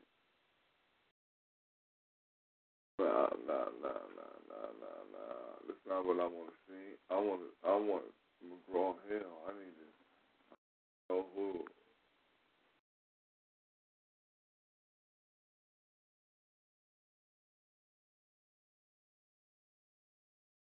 what Raw Hell is, you know, what company, what this company is, uh, who the owners, who CEO, know who that is. Really yes, don't. they put in a chat room, brother Bourne, that is owned by Bowen, but it don't say who the CEO is and shit. And I'm wondering if that's Boeing, the uh military giant, you know, the contractor, the airplanes, all that shit. Yeah. You know, McGraw McGraw Hill is probably their last names. That's probably the, the people Yeah. probably came stabbed on the book last name, so it wouldn't be hard to find them. You know, you know, McGraw Hill though, they they financial, they some financial um, leading providers of rating benchmarks and analytics in the global capital and commodity markets also.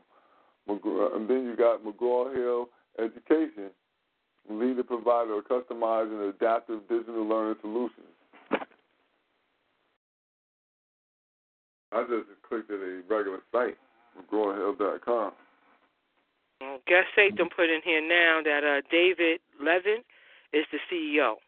Oh, that's a It's a- small hat. yeah. That's a hat. That's a hat right there. We didn't want we didn't want to make sure it was a hat. We don't want to you know.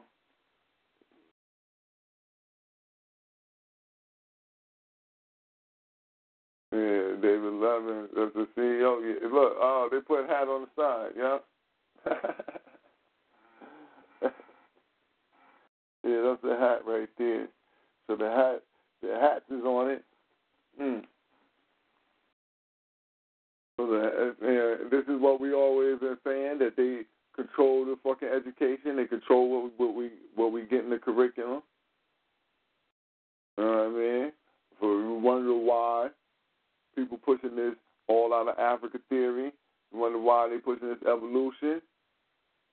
Because this a, he got an agenda to make sure. See that Jew, he got an agenda to make sure we think that we some type of animal and that he is the most evolved type of motherfucker on the planet. He God chosen, and they're using that goddamn Bible to wrap people's head up because see, we we looking at Bible over here. See, we starting to shake it off, but he it's starting to it's got it's, it's having new birth in all of, uh, in, in other parts of the world that ain't never had it.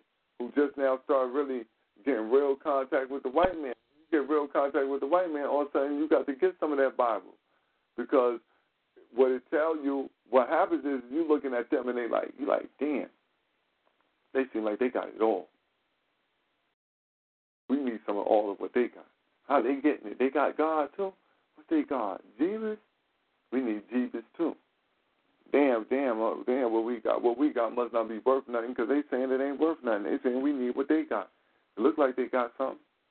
It's shiny. That's where they got us stuck at with that shit. The shiny trinket. So watch the hat. Thank you, Guest 8, for that, David Levin.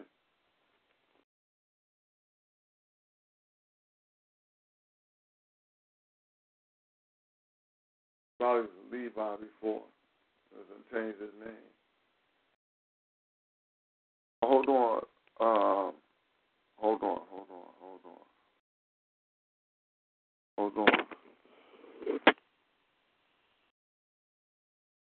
Uh, well, now Revolutionary Combat has passed away. Oh, man. An elder who, who was locked up. Oh.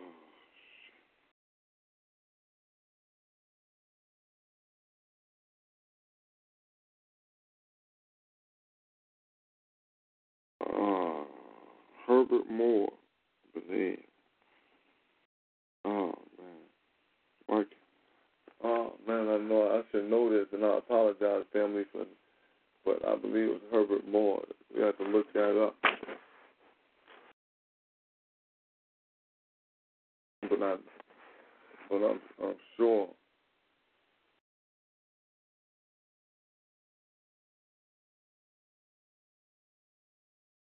I'm sure when the when the, when the uh, family returned to the essence. Hmm.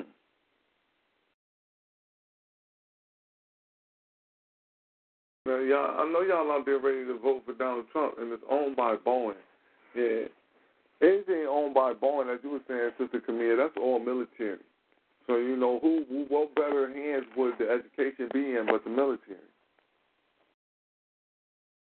Like that'd be number. That'd be uh, you know why not? Like that's that's a perfect place to have it in the military because that they the ones they the ones who who controlling the people. They the ones who want to be in control. of The military, like, listen, man, we got the guns, so we need to be controlling everything. Mm-hmm. We need to let you know what you need. The, um, whether it be this uh what happened this past weekend, or whether it be this uh upcoming election, one thing's clear: if you see the patterns, there's a large number of people who are dependent who are very dependent upon our people staying ignorant to a lot of things, mainly history. Mm-hmm. The only way you can pull for a farce like what's going on regarding um, the moves that's been made, uh, you know, speaking on the present, you know, what happened this weekend and so forth. But there's a large number of people. I'm gonna say it again, my first can hear. There's a large number of people who are very dependent, who who depend are, are a lot of our people being misguided, misinformed, and really living in the fairy tale regarding history. And you can tell by the discussion that they choose to talk about uh, the atonement type of you know lecture or whatnot. You know, you got all them black people, and I'm talking about Farrakhan now. I haven't seen the shit, but I, you know, I didn't have to see it. I already kind of felt the outcome.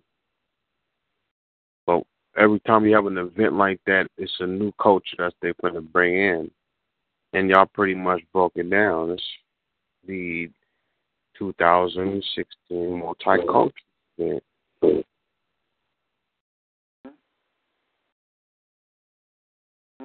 Yeah, right. You're right about that. You know, it, it is it's tying in that new that new culture to come in. Like we were talking about, that's that 20 years.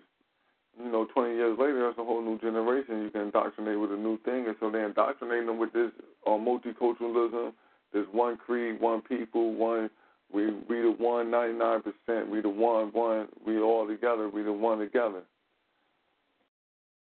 So this creating a rift, and this creating a rift because, as you said, for those who are not historically astute, you know, and, and it causes them to, side or to go along with agendas that they just, you know, you got no, you got no way to know what's happening. I mean, mean that, brother, born, and um, I feel good to be on Feel on the Ground Radio because um, got a lot of niggas, man. You know, the March on Washington and Malcolm spoke about, you know, that's the whole agenda in regards to no one is standing firm on anything except over here. Everybody's taking the bait. When I mean when I say taking the bait, meaning just jumping on the ship, just jumping on the shit supporting shit that they really have no overstanding about. You know what I mean? That's what's really what's going on as well. And that's where that that that like I said earlier, that dependency. They dependent. They a lot. There's a large group of our our people who look like me and you are very dependent on our people not waking up to a lot of information. Mm-hmm.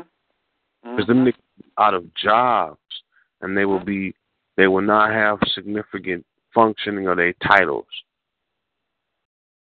That that was the whole, you know. It, it, it was like I watched that propaganda DVD. Uh, I mean, a, a video last night. You know, just to suck it up one more time and shit. And the freedom of else was just like a Nike slogan. Just do it. I'm loving it. It didn't shit. Yep. Yo, oh, Necro, that's that's uh, funny. It's another uh, uh, uh, meaningless slogan, political slogan. Mm-mm-mm.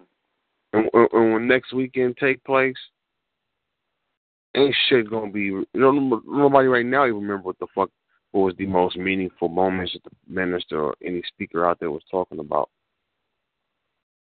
There was nothing enduring, nothing everlasting, nothing structured regarding program, nothing organized regarding in terms of reality. It was fairy tale. If we only would just get on the ship and if we would just follow these white man laws a lot better, we would have a lot easier. Uh, uh, And I, Unc, I'm calling niggas names out because the only way this shit could take place is because motherfuckers ain't saying nothing. These niggas ain't qualified to speak for us. Unc, polite, them niggas ain't qualified to talk for us. No. Minister Farrakhan ain't qualified to talk for us. Black power.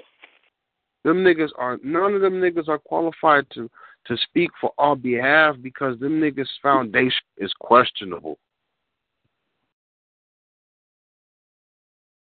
Can't be what the fuck's a black conservative or a black capitalist.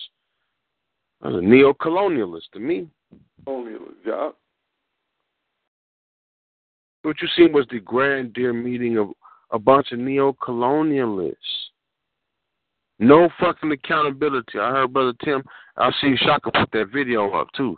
Shaka put that video up about the motherfucking white nigga in the NOI. But no accountability. You can't even question the motherfucking rules that's going on in this organization. Two big, the white boy with two big niggas too. Two big niggas in a suit. He had a red bow tie on. Mm-hmm. What the fuck going on there? Uh, that's all. Already, he don't got. Don't nobody can't nobody check Farrakhan. He don't got no checks and balances, man. Ain't about Farrakhan. Ain't about Farrakhan. you ain't see the big picture?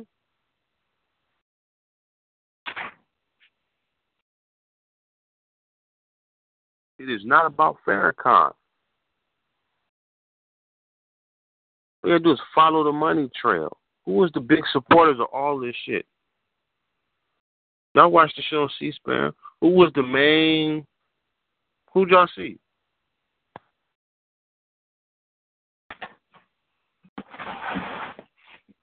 You was just talking about uh, uh, right now. You was just talking about where the money was going. Oh, nah. You know who?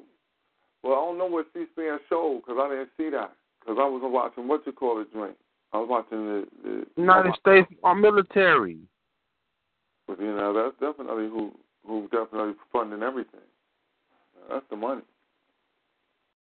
You're not gonna have no event in Washington D.C. and you're not gonna have no no no no mass police presence there. No, you, you see what I'm saying? The police was there in mass. You could see them all through the back. You you, you can't go.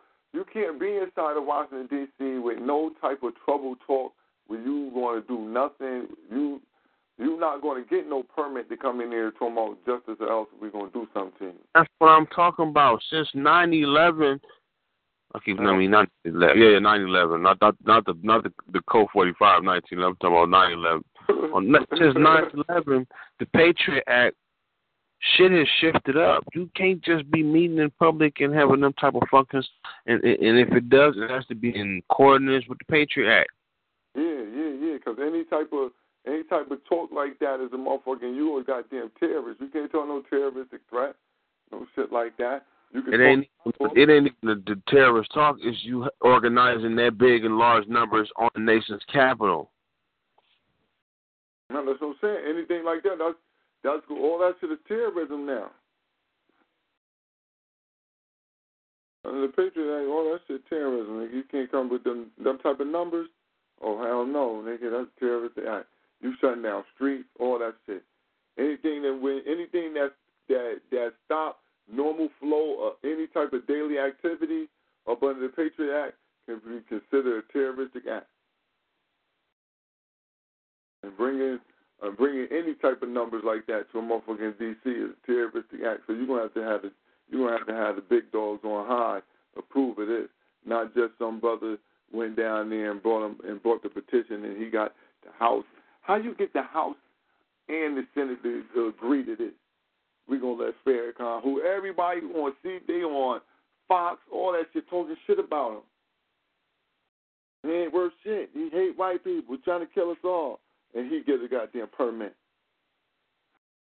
It wasn't just for that million dollars that the permit cost. Oh, what's going on, family? Sorry to just chime in like that. This is Dawn. Um, if y'all noticed, like leading up to that, there was a lot of pictures posted looking around on Facebook with Farrakhan chilling with the police, having prayers and all that with the police and all that shit. If you having prayers with the people that you're actually talking about, of course they're gonna let you go up because they know you ain't really about shit. They know you full of shit. He po- he showed all the signs that he was full of shit. So I don't. I mean, it's quite obvious why they let him give him his permits and uh. all that. Well, that, that was an excellent point on, on you know, it, it is it's the military complex that made made sure that that went off because DC is that's that shit is a lockdown city. Like you go there on just a regular day, you seeing that you seeing the military out there. There's regular just regular business day. They out there. To add to Brother Minkarad's point, I shared a video with the family, which shocked me. You know, I have a lot to learn still. Um, it was a video of um, the military service, armed services of the military, set up at the where the march was Saturday to get people to come. You know how they had their shit set up for you to come and join. They out there with assault, ill military weaponry, and in the video, there's uh, Unc, the so-called God killer, and the pimp named Polite. With the and it's a cracker behind there in his military uniform, and they up there playing with the guns, this and this and that. Like, what's wrong with that motherfucking picture? How it don't don't I don't know how it didn't hit them. I don't understand that. I can I'm still trying to deal with that visual that or at justice, justice or else called by the Farrakhan and, and, and the so-called nation that's all Latin, all this. You got the motherfucking enemy military set up on the grounds to con our people to come in, and they got all kind of weaponry on display. And then you got these niggas, which he mentioned before. They they these niggas, niggas like Unc and Polite, the pimp named Polite, play on our people ignorance. It's necessary for them. That's a dis damn. That's a dis. Yo, it's a disgrace. You got to see the video. It, it's only about two minutes, but it's enough. You know what I'm saying? You can only get people to come up under somebody who who don't get checked, man. Some don't never get checked, and so they use them. They use them out there because can't nobody check them. Nobody can't say nothing to him. He the Almighty. His word is the word. So you know what I mean. When when so they dangle him out there in front of us. He he can say anything that he want to say. So you know you be encapsulated. He's like, oh yeah, this is this is wonderful. You know what I mean? He's talking the talk but only because you're allowed to. You gotta be allowed to talk that shit, man. They don't have no excuse though, right? They supposed to be historians, right? Unc is supposed to be black African power. He don't know the role of the traitor Farrakhan with Malcolm X, with Dr. Khalid Muhammad. He don't know that. Uh, the Phenom don't know that. The role of the bastard? Huh? you enemy grounds, and you out there with the enemy playing with the gun, straight cooning it. Yo, man. They was playing, hold up. Stop. They were, they were. All right, I gotta see it. I gotta see it. I know you're telling this. I know you're not lying. I know you're not the lying. hangout king. It take a hot two minutes, not even. I know. You, I know you're not lying. Yeah. They even got a short 15 second joint where they just showing them holding up the guns all posted up and all that bullshit. King, now I know where the guns came from in that one. I seen that one too, right off the cracker table. Yep. What the fuck kind of shit was going on with him? Wait, hold on, hold on. What do y'all mean the, the, there was guns? Hold on, hold on, hold on, hold on. Paint this picture for me. Because what, from what I'm hearing y'all saying, and so I just want to be corrected after I finish saying this.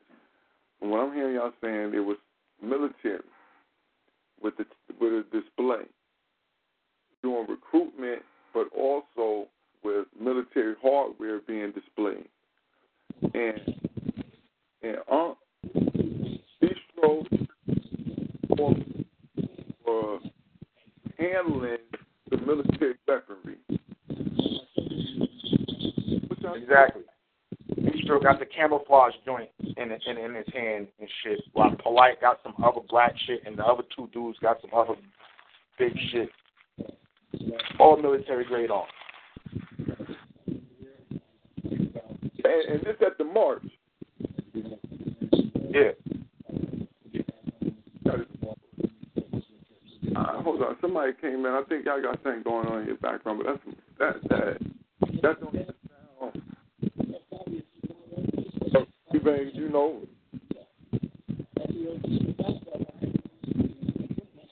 All right, don't compromise. Compromise. You know what I mean? You gotta you gotta hold your your you gotta hold your ground. All right. Brother Bourne, you kind of breaking up. All right. You got me now? Ashe. I think somebody somebody line somebody line funny. I don't know who line. I think that was somebody line was coming in. It was it was breaking the sound up. Well, yep. Somebody just joined. Yeah, who's that? Tad Renrut.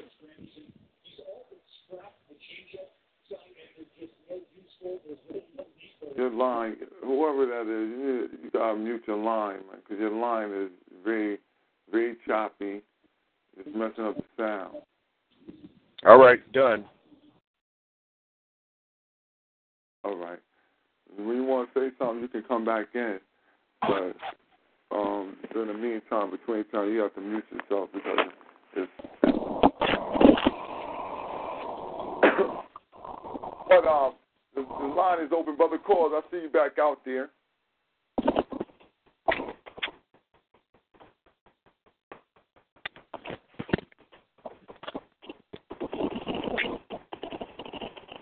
You go, man? I'm gonna have to start muting the lines. Let me see.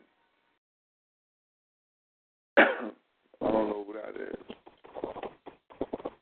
Got stuff going on in your background. What I meant by that earlier was if we study the Nation of Islam and we know that these niggas only own a fucking restaurant in Chicago long as they've been there, the question has to be asked, them niggas can't even finance that type of event. Would you agree? uh, you need to check. If you didn't watch nothing what Dr. Clarke said, the one thing I thought was interesting what Dr. Clarke said, you know, it, it didn't even pertain to and Malcolm. When he was a police informant, y'all didn't hear Malcolm. I mean, uh, Dr. Clarke make put that out there. Yeah, that's what I say. Yeah, for me. He, uh, listen. Why would Dr. Clarke say that? Look at look how you know. Let's let's let's, let's we know about Colin and Malcolm, but look at the shady business practices that the nation's been practicing to stay to still stay afloat. Remember when Steve Cokely was going over uh, the assassinated Martin Luther King Jr. He was going over the finances and the money that was given to the Rainbow Coalition and shit like that, right? Motherfuckers wasn't even looking into the same shit the the nation was getting. The nation got paid very well this weekend. No, that, that, saying that that's how when Warith Deen Muhammad and they brought Jim Jones in. That's that's that was when they went ahead and went all the way in with the plan on the restructuring of the nation. And Farrakhan was when he came back and brought it back, he was a he was a lead agent on the job. He's a lead agent on the job. But And why Why would I say that? And why are niggas looking for the Nation of Islam as being a revolutionary group when the foundation teachers tell you that Elijah Muhammad, even when Elijah Muhammad was running it, he taught them not to break the law. Exactly. It's Ahmadiyya Islam.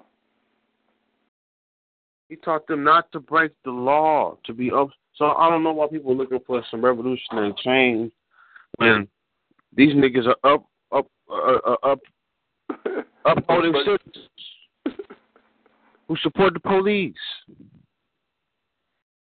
who for the past thirty years been getting contracts for top-notch motherfuckers for money.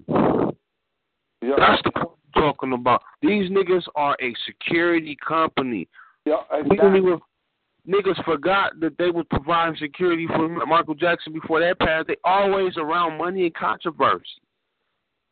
And don't and don't never get don't never you know, I just seen all the black organizations just get the guilty by association treatment thrown in the box. You know what I'm saying? They never get they never get they never get that treatment. Uh, but so you right about that security thing. They do security for a lot of fucking celebrities. You see NOI, not even just boxing, all type of sport, sporting um, celebrities and athletes, all type of shit. NOI be in there.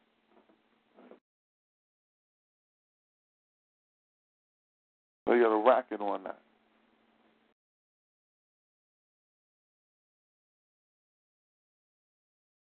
You seen where um you seen where uh they be with Will Smith.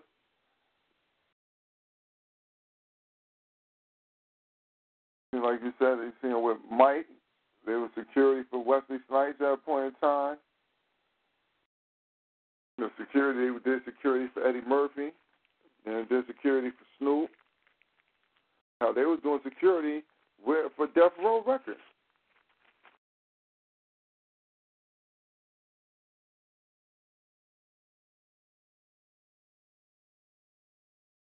So they plugged in.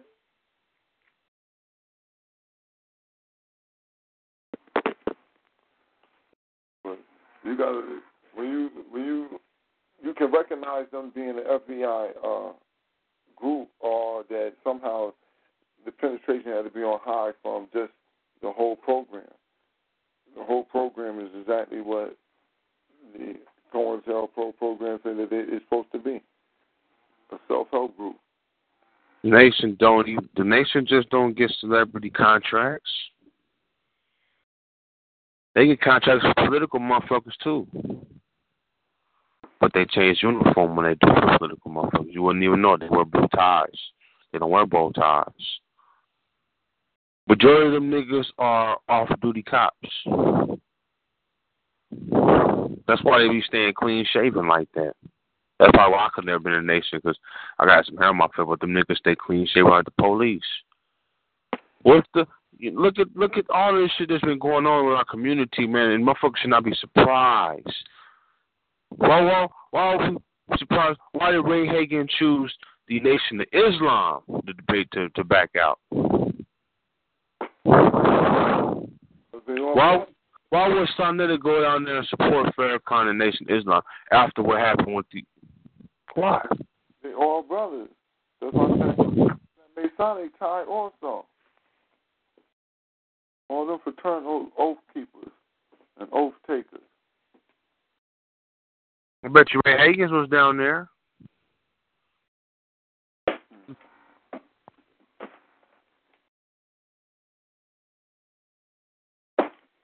You should not be surprised is the point I'm saying regarding these niggas We're dealing with charlatans of the highest order.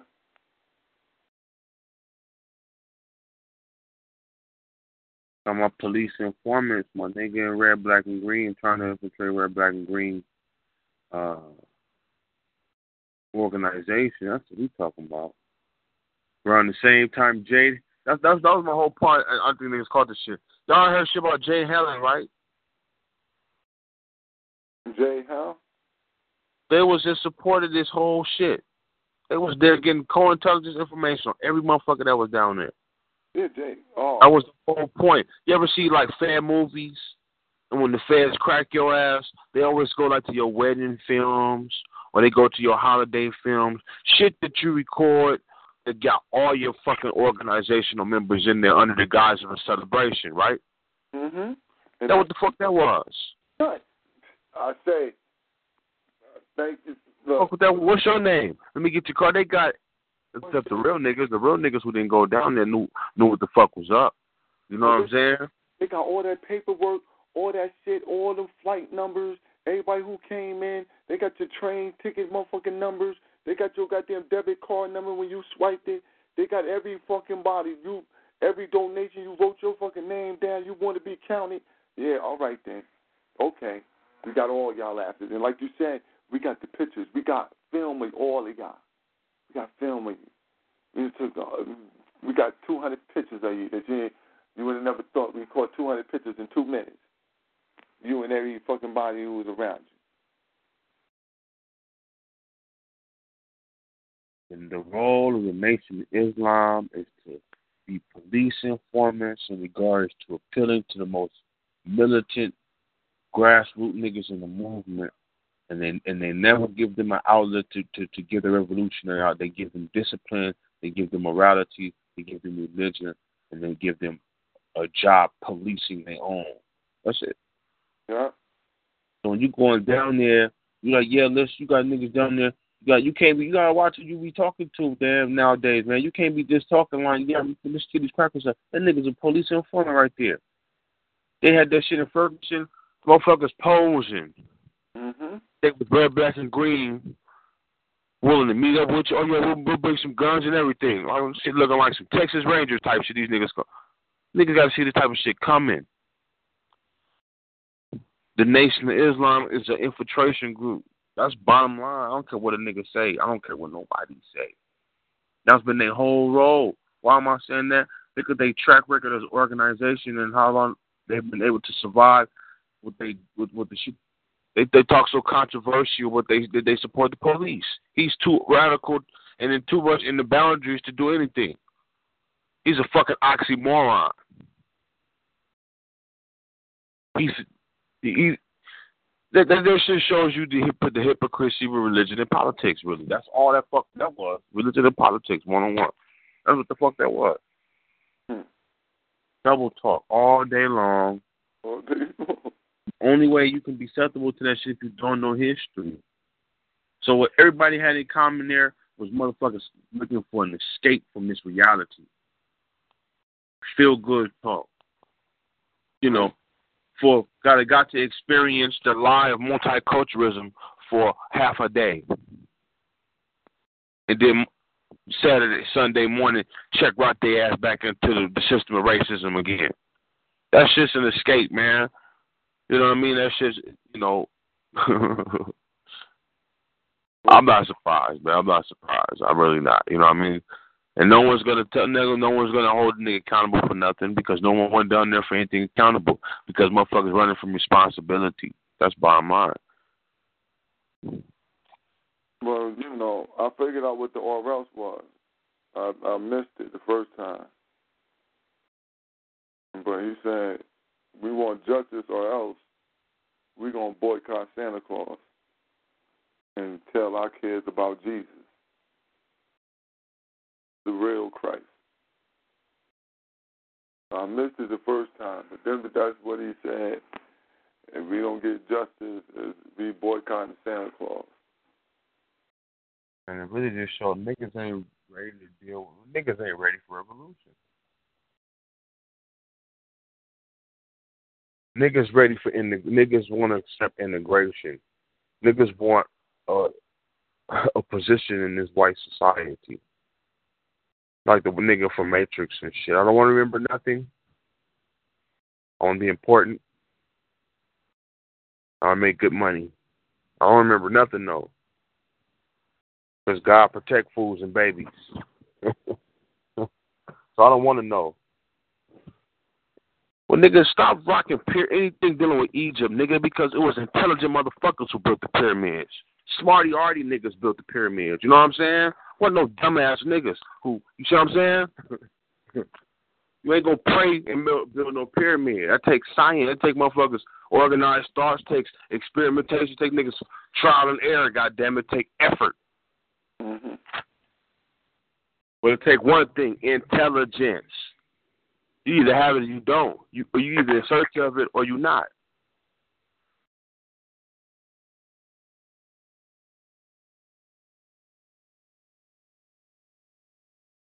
I watched that propaganda shit. The motherfucker said, uh, uh, uh, to the to the common people, religion is true. To the wise, it's a lie.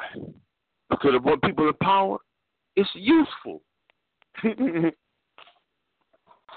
mm-hmm. Mm. Yeah. The whole system of white supremacy is based off your ignorance to history. You definitely played on that. What I played on? Good. They give you a fucked up history and have you believe, you know, we, this is the best we've ever been. Hmm. It was right here in America. And I'm an American. There are black people who will fight you, will fight the claim of being American and will deny their African history. That was that whole thing on March on Washington was to prove how American niggas were, not African. We went to Washington.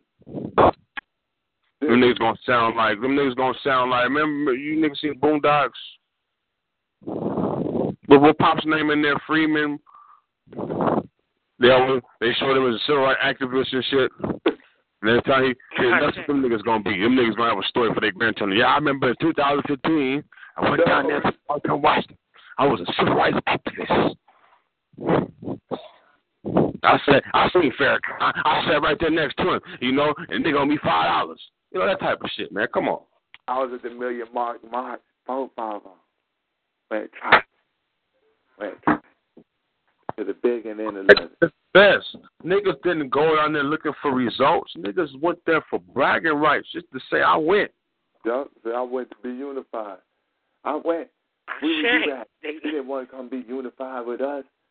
Nigga, come on, man. We gonna go to D.C. and we gotta put it on the white man doorstep. You gonna go there the day they off? If you gonna put it on his doorstep, how come you ain't get that pass on at least Friday? Problematic said the best. White man only understand what uh, uh, uh, uh, legal law and goddamn military or science. Malcolm X both. That's why his shit is so prevalent now. Well, like damn near 40, what was it? Yeah, 65, 75, 85, 95. Goddamn, 40 years later, shit's still relevant regarding he's still able to give you a good forecast of the political nature regarding our people and how they deal with us. Mm-hmm. From filibustering to how they're going to buy your leaders out, the tactics they're going to use. They're going to, first thing they're going to throw money at the problem. And that's when your so-called leaders going to all scramble for the money through slander, that's the whole thing. That's the new. If y'all was looking, I ain't watched the shit because I, you know, but it, it, that was the new Big Six there. Farrakhan, the losing ass lawyer who ain't got no cases.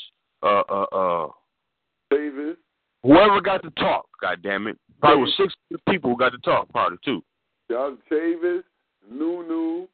Uh, I mean, what's his name? Nuri, Nuri, Chavis, Benjamin Crump, Farrakhan. Uh, who else got to talk? Uh, then then the uh, then one of Elijah sons talk. Yeah, Ismail. He's supposed to be the next leader. And somebody else. Who else got to speak up there? There was another. Uh, there was two other. Reverend Willie Wilson was up there. Um, I thought I thought I heard Reverend Willie Wilson running around with facts. I'm have to check on that. And Reverend Reverend Pastor uh, preacher Jamal, what's his name? Jamal Bryant. Pastor preacher Jamal Bryant was there. Now, y'all see the pattern. Y'all see the pattern of, of leaders. Margaret Sanger said the the, uh, the black minister would be the best one to help us administrate our motherfucking position. Didn't he say that? Why do motherfuckers have to have a background in and, and pastor this, ministry that? Mm-hmm. There was a gang of them up there, a gang of ministers. Come to think about it, it was a gang of ministers up there, reverends and ministers. One, two, three, one, two. One. They there to tell us to pray for our enemy. They there to fuck up our morality, to confuse our morality, to confuse us with what the fuck we know is good and what the fuck we know is bad. That's the that's the role. And you shouldn't do it. You pray for them. So you had Nick militant niggas out there and was ready to bust a motherfucker head, but then some son of a minister, a minister's son, we're not here for that, brother. Trying to sound like Dr. King or some shit. Nigga, Yo. that shit don't apply to us. Yo, ten, ten of the speakers up here on ten of the speakers just me thinking back right now. Ten of them was either reverend ministers, pastors, or preachers. Definitely. And that's over half of the people who was up there. At least ten of them know. At the least was ten. Who that's exactly what they was. Coming in with it.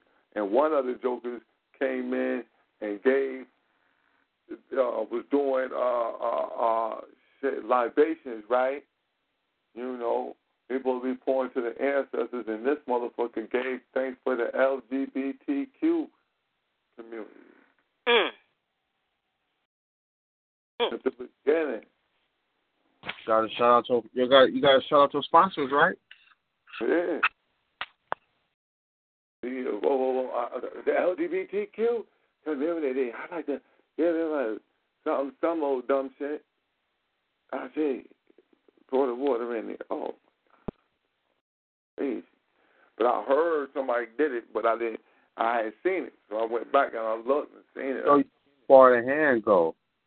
Every every organization that donated to that motherfucking march that wasn't black show you that even you know everybody's investing in making sure we stay disunified and asleep. And asleep. I'm not gonna. I'm, I'm tired. I'm, I'm tired of saying niggas just out here, man. You know, I'm not gonna say black people not getting along. I'm gonna say it's a lot of motherfucking people putting their money and resources and making sure we stay disunified and ignorant.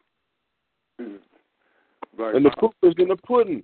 You know, you would just if you was a good investor, you was or a good sponsor, you would say, hey man, let them have their blood. They need to heal. They need to get their shit apart. But that's not what the investment money was for. Investment money was to do the opposite. So you're gonna see, you know what I mean? Only only motherfucker, you know, somebody mentioned about you know, we talking about the white nigga in Afro F one. That show you something. Why did he have to be there on that day, all day, in the public, in uniform? He's made donations to the organization. You can't beat them, join them.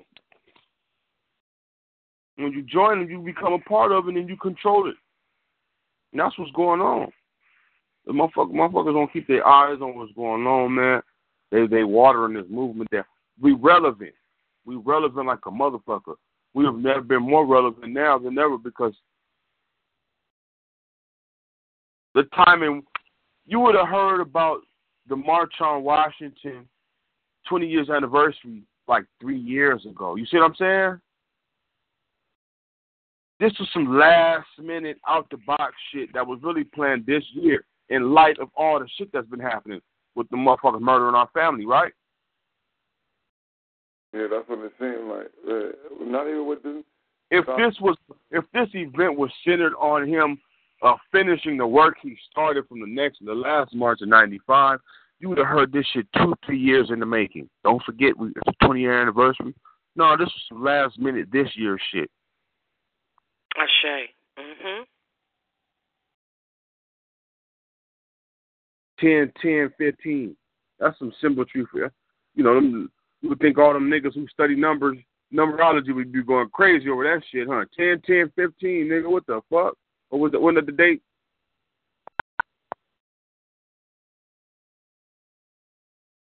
Also see that with the fact that there was no real plan.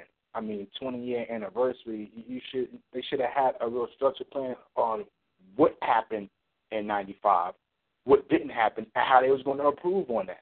You ain't hear none of no type of talk like that because niggas is trying to get some bread. Period. I'm I'm on fucking Google Plus. Some idiot gonna post some shit like, "Don't watch the BET Music Awards since they couldn't film the March on Washington." Just show you how irrelevant that shit was. C-SPAN probably showed the shit because anything that's political and anything that's on the White House lawn, the motherfuckers gonna broadcast. But as much as Black Lives Matter is in the bed with BET, you would think they would have, uh huh.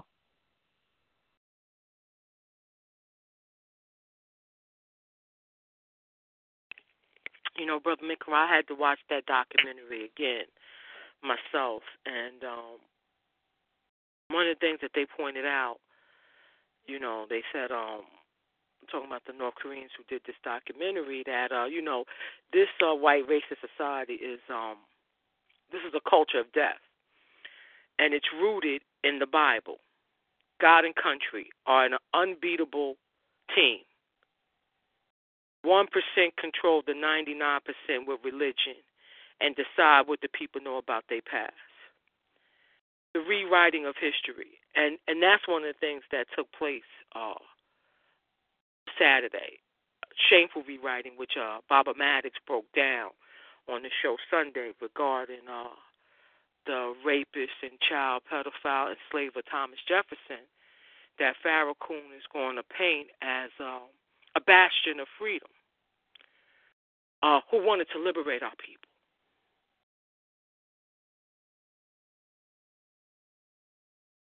And I don't know, you know, to me, that was such a disrespect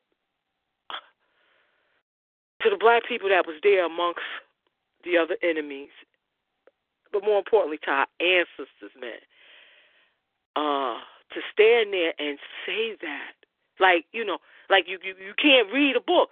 Like I mean, like he what what he think people can't read or people don't know, but obviously because again, no no booze, hiss, no nothing. An enslaver had hundreds of our people raping our little girls, impregnating little girls. You're going to hold up as a bastion of freedom, a liberator of our people? That's beyond shameful, yo.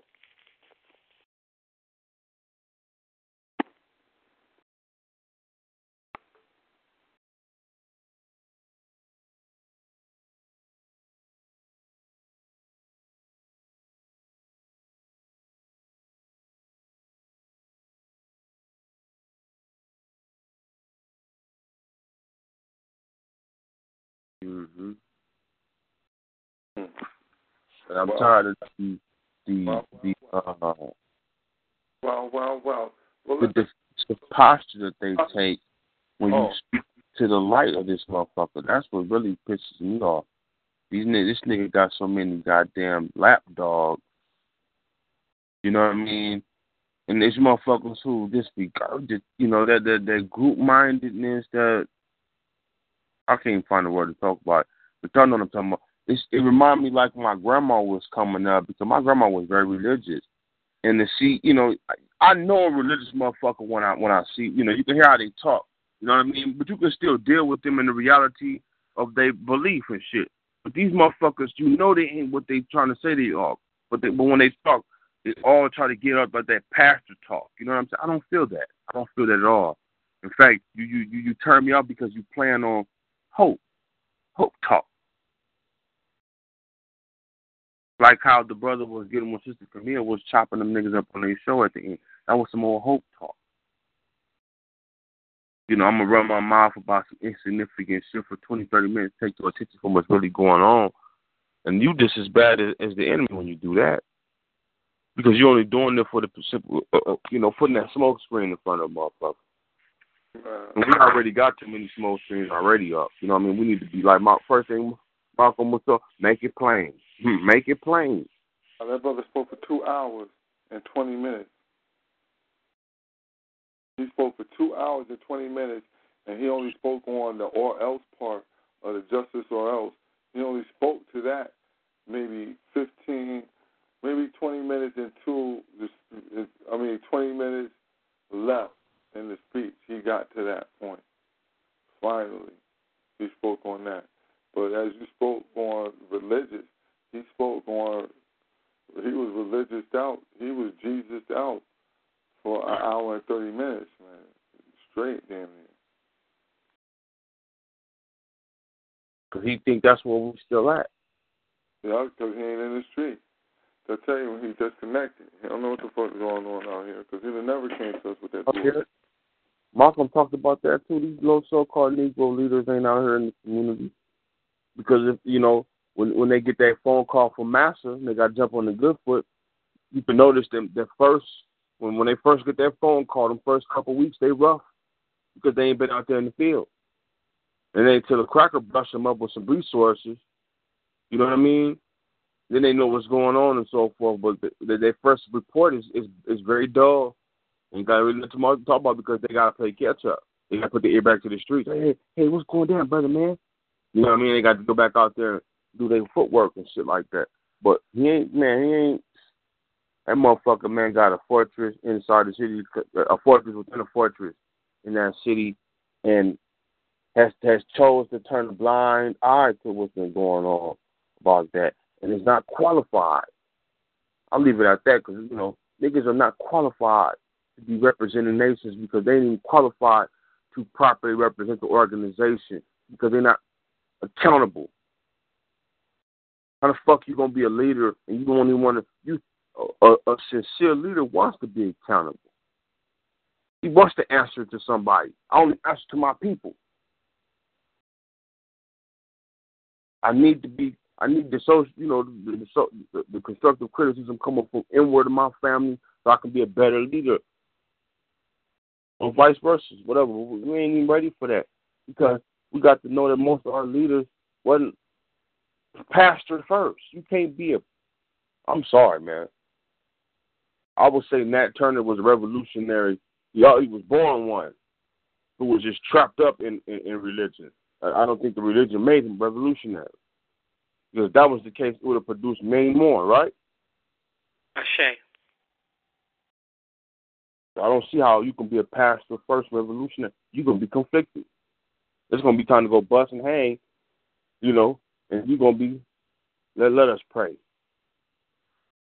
Man, let's you know what I mean let's, celebrate afterwards, but let's get this let's get, let's take care of this work. You know what I mean? Because these people are they they they're eating at uh, they're eating at us away back because they're send our own against us. Ashe. Mm-hmm. And Brother Bourne said earlier, and they old. Automatic said that though. It Automatic said what he said. That shit that the Farrakhan doing is child abuse. On some real shit. Mm-hmm. To teach your kid about this, uh, uh, uh, uh the president, the slave president. Yeah, that man, 267 slaves. You teach him he was uh, looking out for our people. That's a form of child abuse, man, and we need to really be on that. That's why I say I'm happy that the movement, you know, I'm happy that to be small because then we could we can better stratify ourselves on what the fuck we need to be doing. And the more we do that, I mean, the way we talk, we can already you can stand out among people who you think are conscious of how the, the topic we choose to talk about in our perspective. That all we do is we find that on, on a smaller level with how we deal with one another, and we in the game. And keep that shit straight low key to the uh, you know motherfuckers you dealing with, nice and small. It's just like I wasn't gang banging in California or anywhere. Shit, it was a big gang, but majority of the the gang had about like ten real killers in it that was generating that reputation that big. You know what I mean? About 30, 40 niggas really with the business out of 100, 200 niggas. And, and and they all, you know, keep themselves kind of quiet, keep, you know, keep their appearances up, take care, you know, stick to a, a, a certain code. And that's it. And, and, and we will stand out among these bourgeois integrationalists. That's my rant for tonight, y'all. Black Power. Black Power King. And as I was saying though, the lines are open, family. So you know you can come in and drop an article. I, I see y'all being respect, respectful of the callers out there who are on the line. But if you want to, if you have a story that you want to add in, that you think was a, would be of some type of importance, that you just wanted to share with the family, um, to get uh, a different spin or perspective on.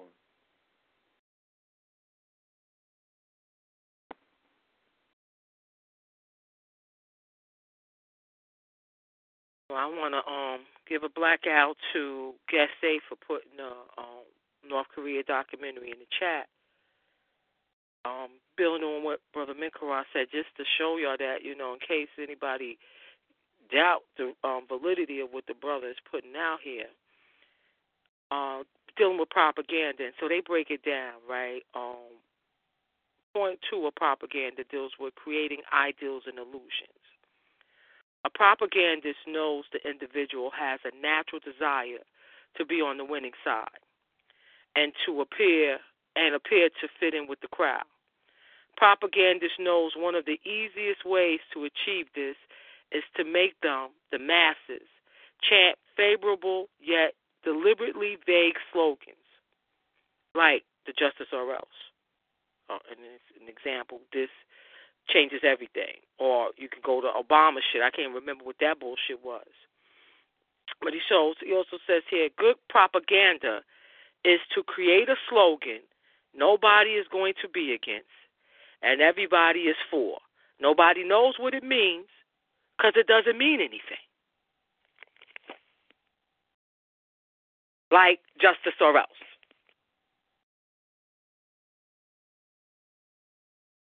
Like uh, Black Lives Matter. Oftentimes they sound like fragmented sentences, which don't mean nothing.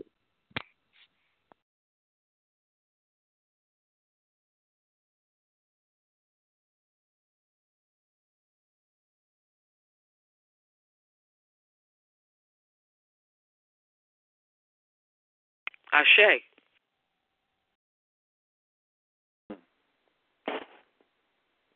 Well, you're saying, you know, you ain't got anything to hold on to, uh, anything, I mean, that you held on to last couple of days, anything that you thought was worthy of us, um,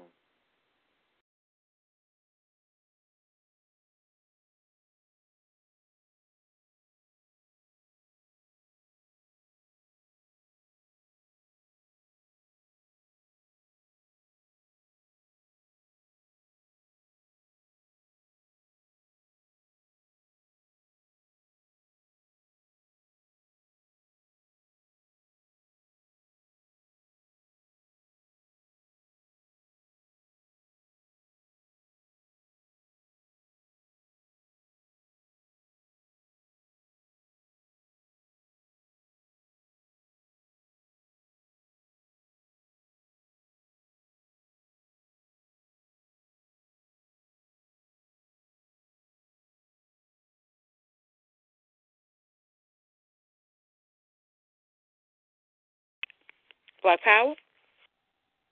Black Power. Black Power. Brief moment of silence. Black Power. I was uh, set back my damn microphone. Well, anyway, like I was saying, man, I hit the mute. But I was saying, um, the lines is open. So, you know, for the family who out there, the lines are open. If you'd like to join into the conversation, you got any, any article you'd like to speak on, please come on in. It's your time to shine. But we're not looking for integrations nor Tamahus.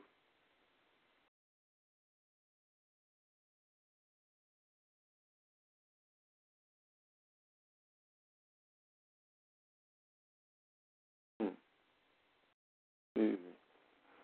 Well, what's going on out there, family? Nobody got anything, any other story to put in right now? I know it's a, a hard thing to to, uh, to to to really follow.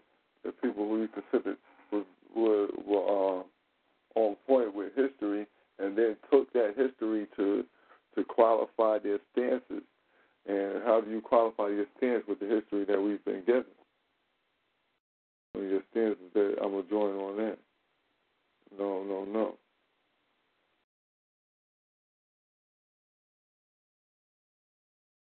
That don't work.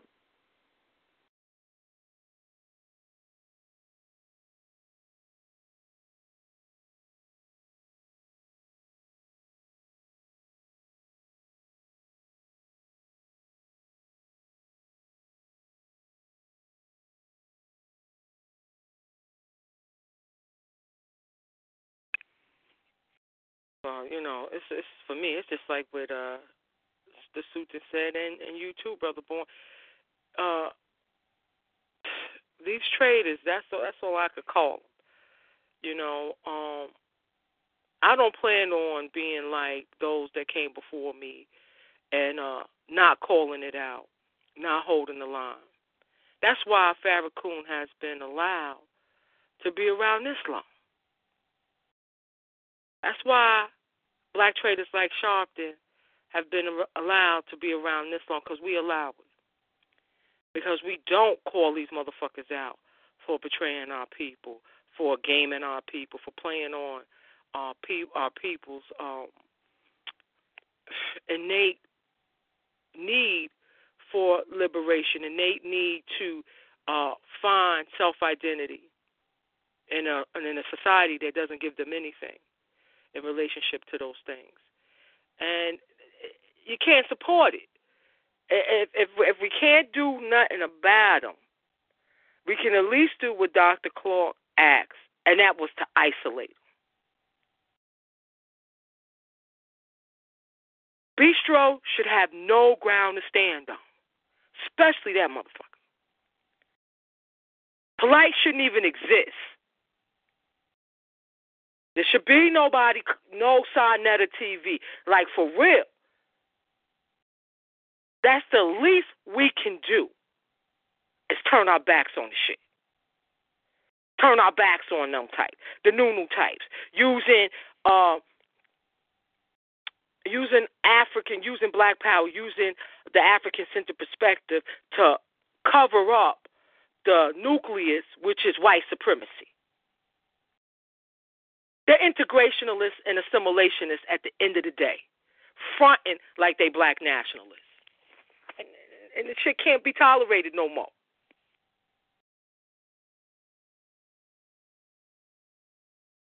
Black power. I'd like to submit this into the evidence room. Coming from my elder. With regret, with great regret, there's no organization in this country that could do more for the struggling black man than the black Muslim movement if it wanted to.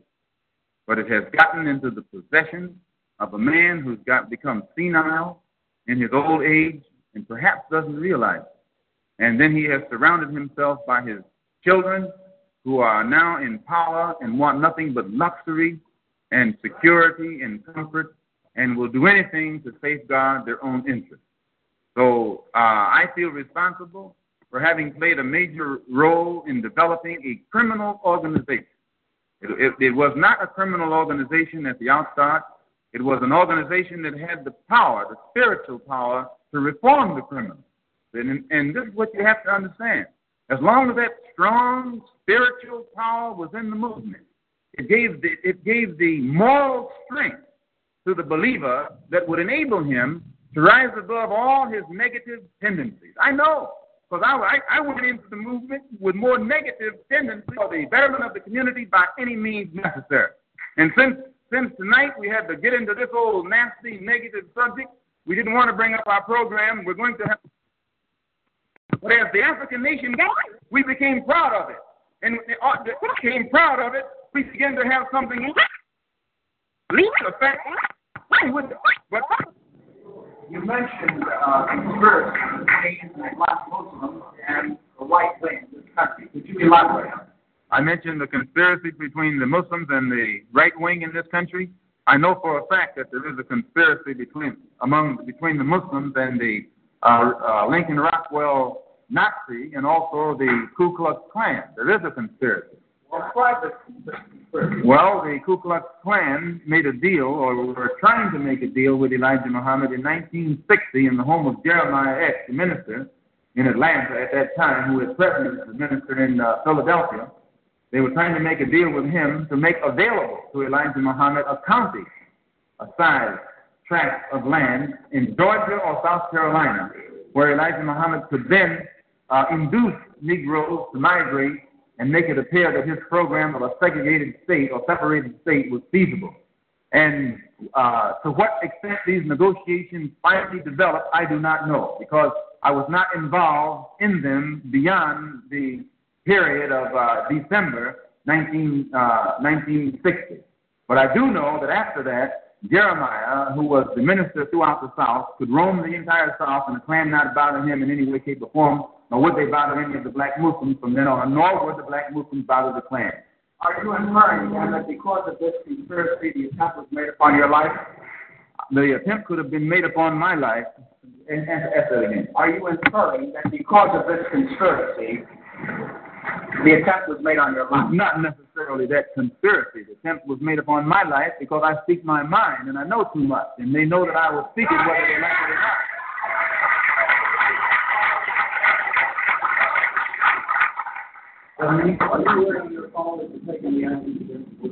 Am I urging my followers to take action against Muslims? No. No.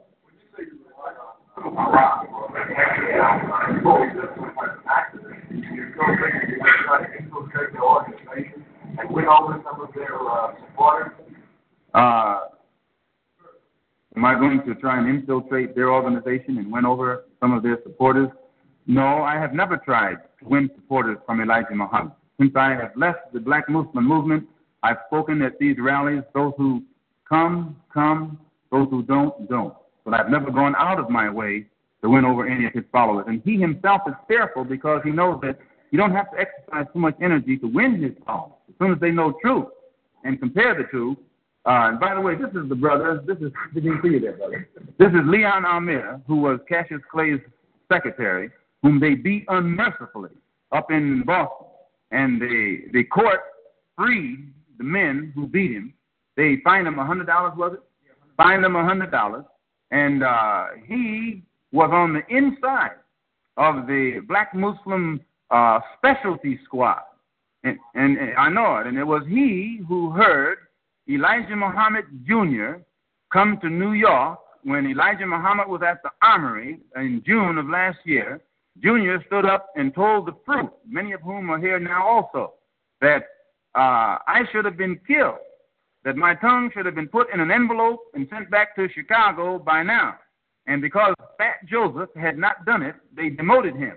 He remained captain, but Clarence up in Boston was put over Joseph.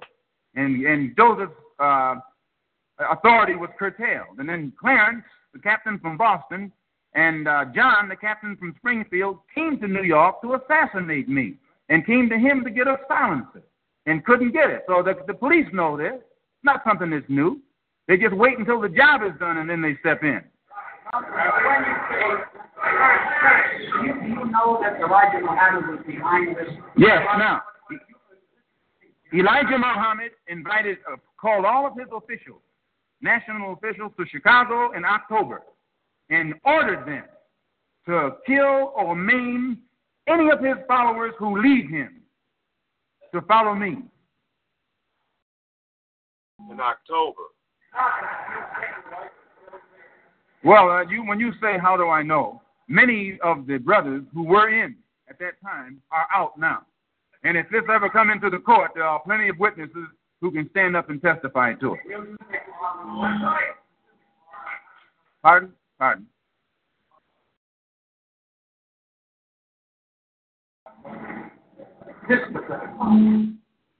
I'd rather not say at this time. When you say you know too much, what do you mean?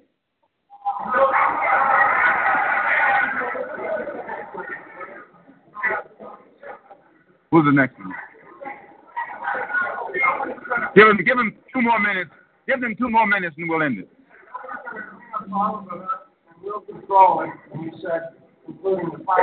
Yes. Yes. When I said that no one can clean up our home but us, and that we will clean it up, including the and no and, and no one should control it but us, including the politics. What do I mean? I mean exactly that. That the black people. What, you're thinking of who? Powell. Powell. Powell's one of us.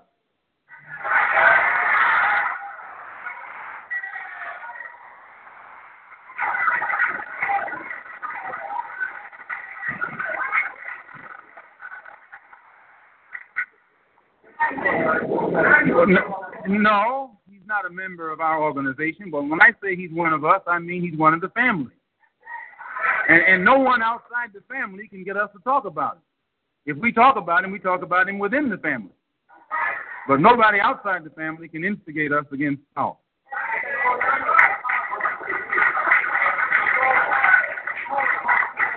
Yes, by, by controlling it politically, I mean that the politics of the community of Harlem should be controlled by those of us who live in Harlem, not by somebody sitting down in Gracie Mansion.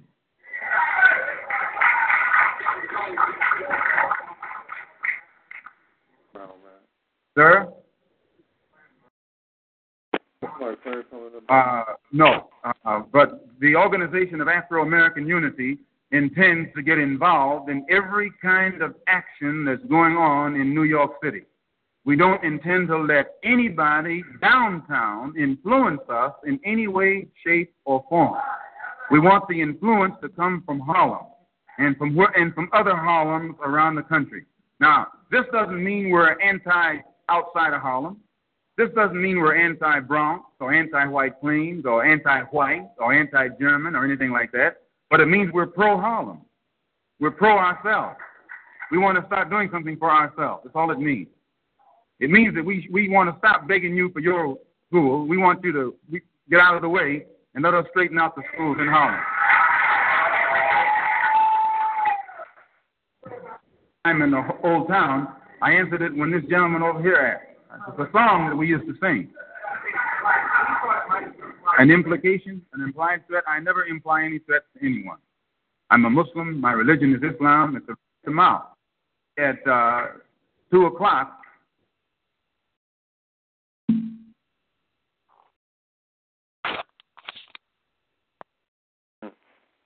Well, that was a, uh, a great quote by Malcolm. Thank you very much for putting that in. Shay, Black Power.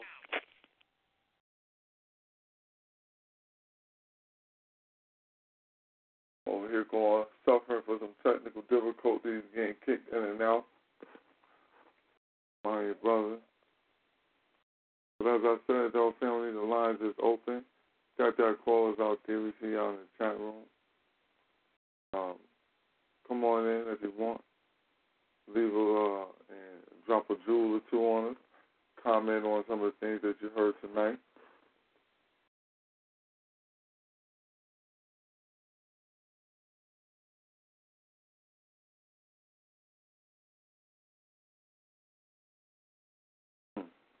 Right. Well, what else we got going on out there? Uh, coming up in the next couple of days, anything that we need to be aware of? Uh,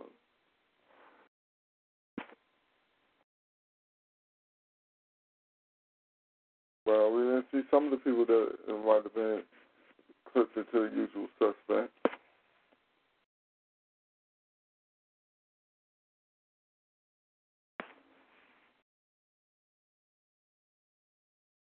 Well, what else do we uh, what what else do we have to put out there? What else do we get? Uh, is winter time is coming, everything's changing over. Be prepared, change your change in and out your survival kit. So the weather is changing, so you have to change some of the things that you might have in your survival kit. For the summer, uh, some things a little bit different for them. Winter.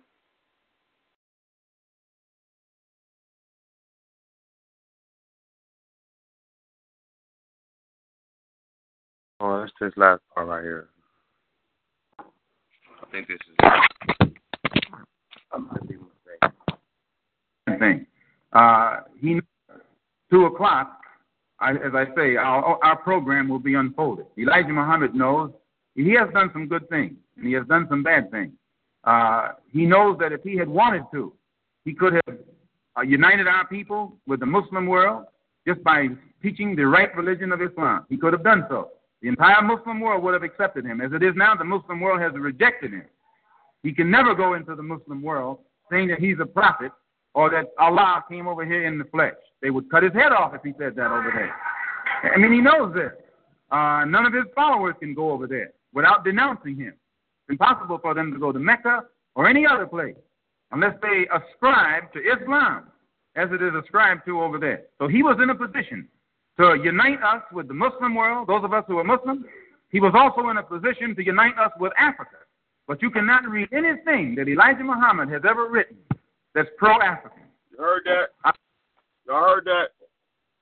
Yeah, yeah. For the Mecca or any. Hold on, hold on. He was also in a position to unite us with Africa. But you cannot read anything that Elijah Muhammad has ever written that's pro African.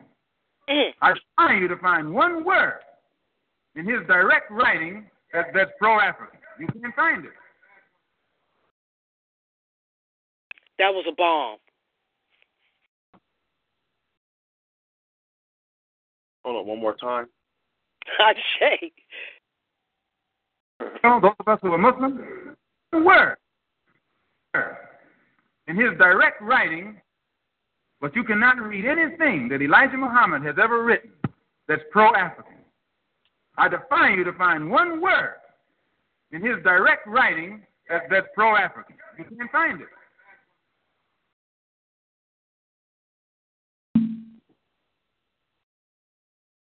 That's our brother. Our dear brother Malcolm.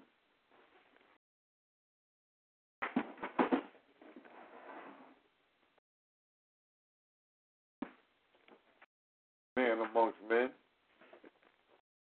Matter of fact, man, you know, brother, brother Maker, that's coming in real clear. Do you got a clip that's a little bit longer that you can play on Malcolm, and let's just let Malcolm clear us up for the night? Yeah, hold on.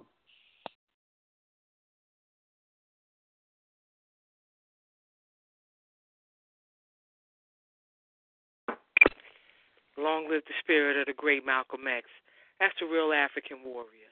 Standing up, telling the truth. Uh, because he knows it's it's necessary for the mental well being of our people. He ain't buying old black unity. He telling the truth out here. Now, that's Malcolm going up with, against the nation when they was in their heyday, right? We can't do that today with niggas like Pimp Polite, Bistro, and Nunu and now. Shy Diddy. If Malcolm could do it, we could do it.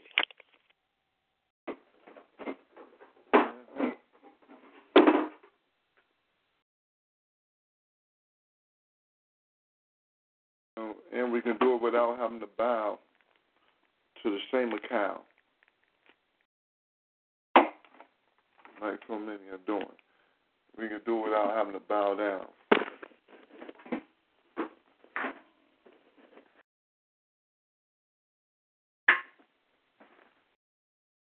Join in, you know, we don't have to link in with special interest groups just for us to join, just for us to uh, go against.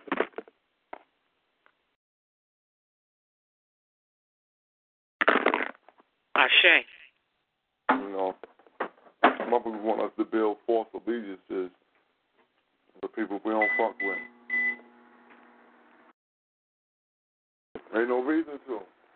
Fuck building the false allegiance. Just keep it moving. That's that's our problem. We want to build allegiances with people who you can't be. You can't just be building allegiances with all these people. They just not. They no good. It don't work. Just don't work.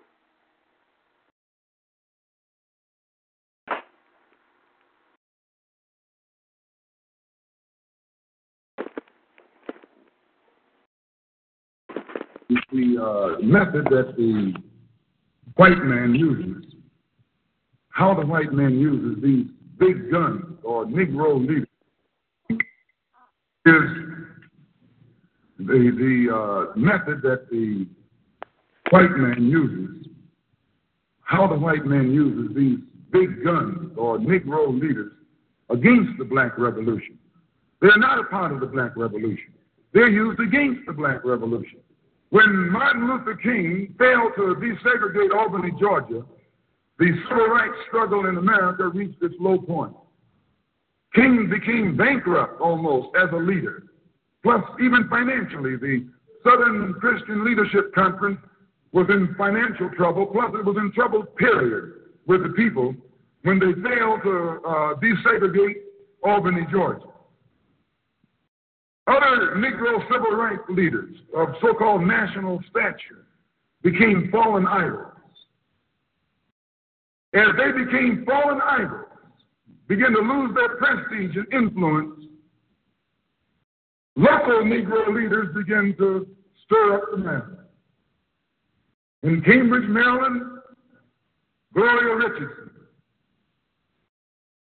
In Danville, uh, Danville, Virginia, and other parts of the country, local leaders began to stir up our people at the grassroots level. This was never done by these Negroes whom you recognize of national stature. They controlled you, but they never incited you or excited you. They controlled you, they contained you, they kept you on the plantation. As soon as King failed in Birmingham, Negroes took to the streets. King got out and went out to California to a big rally and raised about, I don't know how many thousands of dollars. Come to Detroit and had a march and raised some more thousands of dollars. And recall, right after that, Wilkins attacked King, accused King and the Corps of starting trouble everywhere and then making the NAACP get him out of jail and spend a lot of money. And then he accused King and Corps of raising all the money and not paying it back. This happened. I got it in documented evidence in the newspaper. Roy started attacking King, and King started attacking Roy, and Farmer started attacking both of them. And as these Negroes of national stature begin to attack each other, they begin to lose their control of the Negro mass. And Negroes was out there in the streets. They was talking about we're going to march on Washington. By the way, right at that time, Birmingham had exploded, and the Negroes in Birmingham, remember, they also exploded. They began to stab the crackers in the back and buzz them upside the head. Yes, they did. That's when Kennedy sent in the troops down in Birmingham. So, and right after that, Kennedy got on the television and said, This is a moral issue. That's when he said he's going to put out a civil rights bill. And when he mentioned civil rights bill and the Southern crackers started talking about they were going to boycott or filibuster, then the Negroes started talking about what? We're going to march on Washington, march on the Senate, march on the White House, march on the Congress, and tie it up, bring it to a halt. Don't let the government proceed. They even said they were going to go out to the airport and lay down on the runaway and don't let no airplanes land. I'm telling you what they said. That was revolution. That was revolution. That was the black revolution. It was the grassroots out there in the street. Scared the white man to death. Scared the white power structure in Washington, D.C. to death. I was there. When they found out that this black steamroller was going to come down on the Capitol, they called in Wilkins. They called in Randolph. They called in these national Negro leaders that you respect and told them, call it off. Kennedy said, look, you all letting this thing go too far. And old Tom said, boss, I can't stop it because I didn't start it.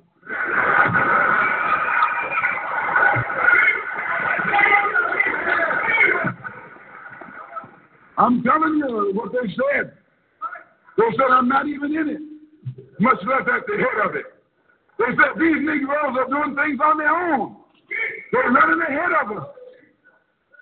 And that old shrewd fox, he said, well, if you all aren't in it, I'll put you in. I'll put you at the head of it. I'll endorse it. I'll welcome it. I'll help it. I'll join it. The very a matter of hours went by. They had a meeting at the Carlyle Hotel in New York City. The Carlyle Hotel is owned by the Kennedy family. That's the hotel Kennedy spent the night at two nights ago. Belongs to his family. A, a philanthropic society headed by a white man named Stephen Currier called all the top civil rights leaders together at the Carlyle Hotel and told them that by you all fighting each other, you're destroying the civil rights movement. And since you're fighting over money from white liberals, let us set up what's known as the Council for United Civil Rights Leadership. Let's form this council, and all the civil rights organizations will belong to it. and we'll use it for fundraising purposes. Let me show you how tricky the white man is. And as soon as they got it formed, they elected uh, uh, Whitney Young as the chairman. And who you think became the co-chairman? Stephen Currier, the white man. A millionaire. Powell was talking about it down at the Cobo today. This is what he was talking about. Powell knows it happened. Randolph knows it happened. Wilkins knows it happened. King knows it happened. Every one of that so called Big Six. They know what happened. Once they formed it with the white man over it, he promised them and gave them $800,000 to split up between the Big Six. And told them that after the march was over, they'd give them 700000 more a million and a half dollars split up between leaders that you've been following, going to jail for, crying crocodile tears for. And there's nothing but Frank James and Jesse James and uh, what you call it brothers.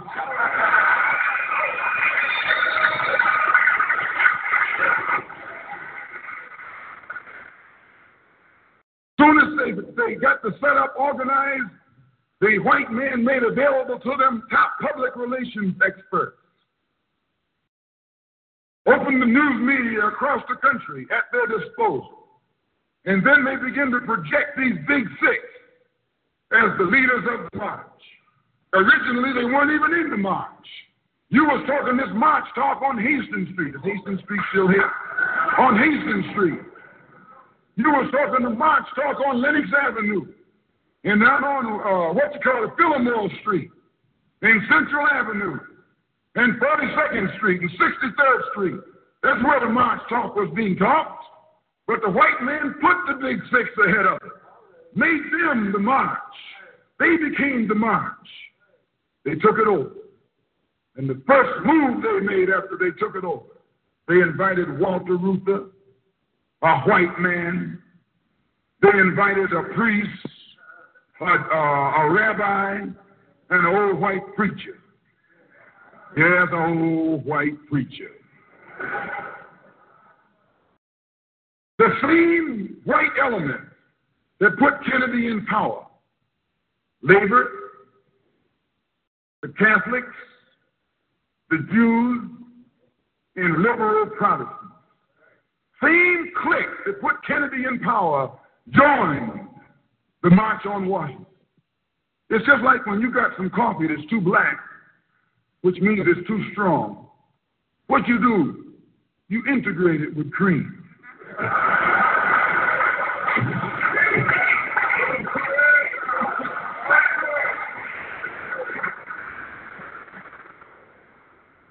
You make it weak.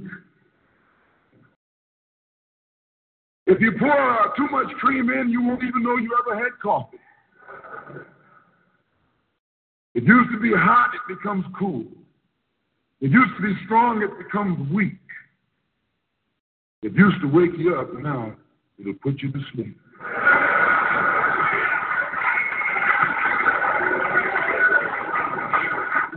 This is what they did with the March on Washington.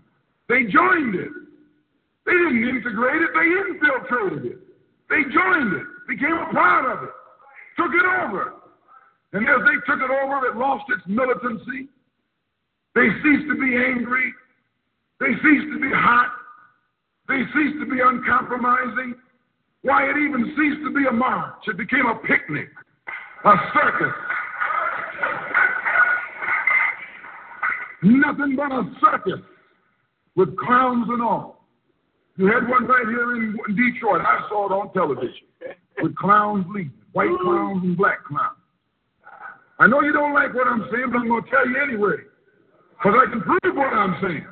What you think I'm telling you wrong, you bring me Martin Luther King and A. Philip Randolph and James Farmer and uh, those other three. And see if they'll deny it over the microphone. No, it was a sellout. It was a takeover.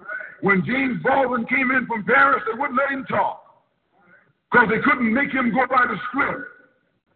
Burt Lancaster what the speech that Baldwin was supposed to make. They wouldn't let Baldwin get up there because they know Baldwin liable to say anything. They controlled it so tight, they told those Negroes what time to hit town, how to come, where to stop, what sign to carry, what song to sing, what speech they could make, and what speech they couldn't make. And then told them to get out of town by sundown.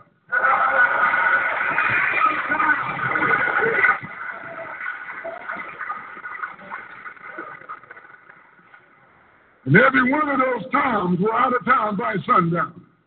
Now, I know you don't like my saying this.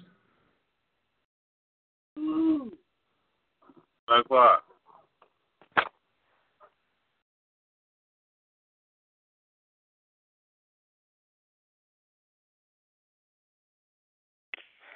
Black Power. If he didn't Oh. describe Saturday, I don't know what did. Damn, Black Power. Well, Sister Camille saying what I thought y'all heard me saying, but my phone was on mute. But that's that sounded like um, the elder described in 1010 2015.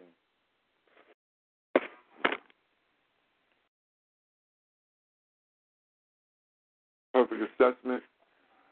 Thank you very much for that piece right there, Brother Makerah. Um, what would be the name of that piece so people out there in the audience, if they were looking for that clip, could find it?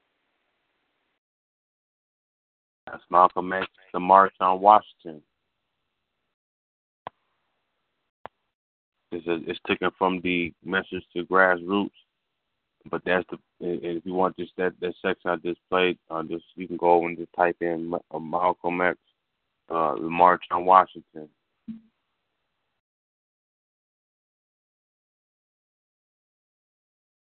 All right.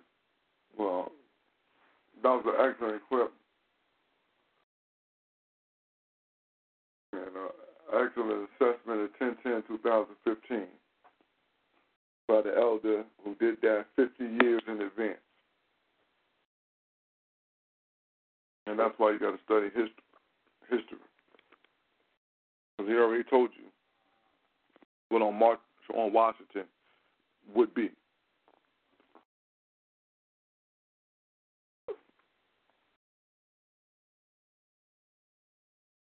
So you know they wasn't letting it go down in the '60s. They damn sure wasn't letting it go down in 2015.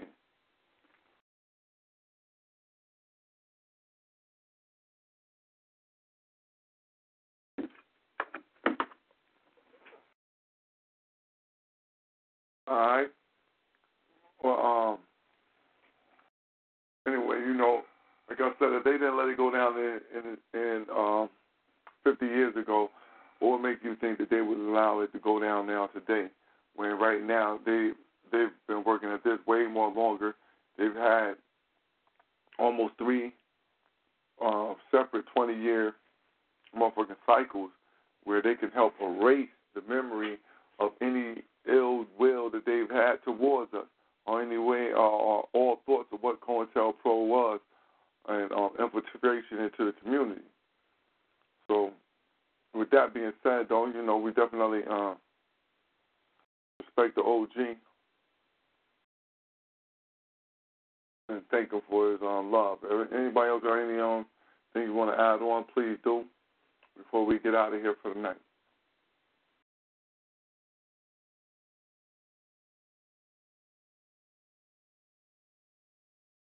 All right. Well, thank y'all very much for coming out tonight. News, news, and more news. We'll be getting it in. Seems like it's uh, very timely, and we need to make sure that this is something that we're hitting hard. But we'll be getting it in uh, Think Tank Thursday. Come through, come deal with us. Civilization, uh, destruction of black civilization. Dr. Chancellor Williams. Uh, come get it in with us. Uh,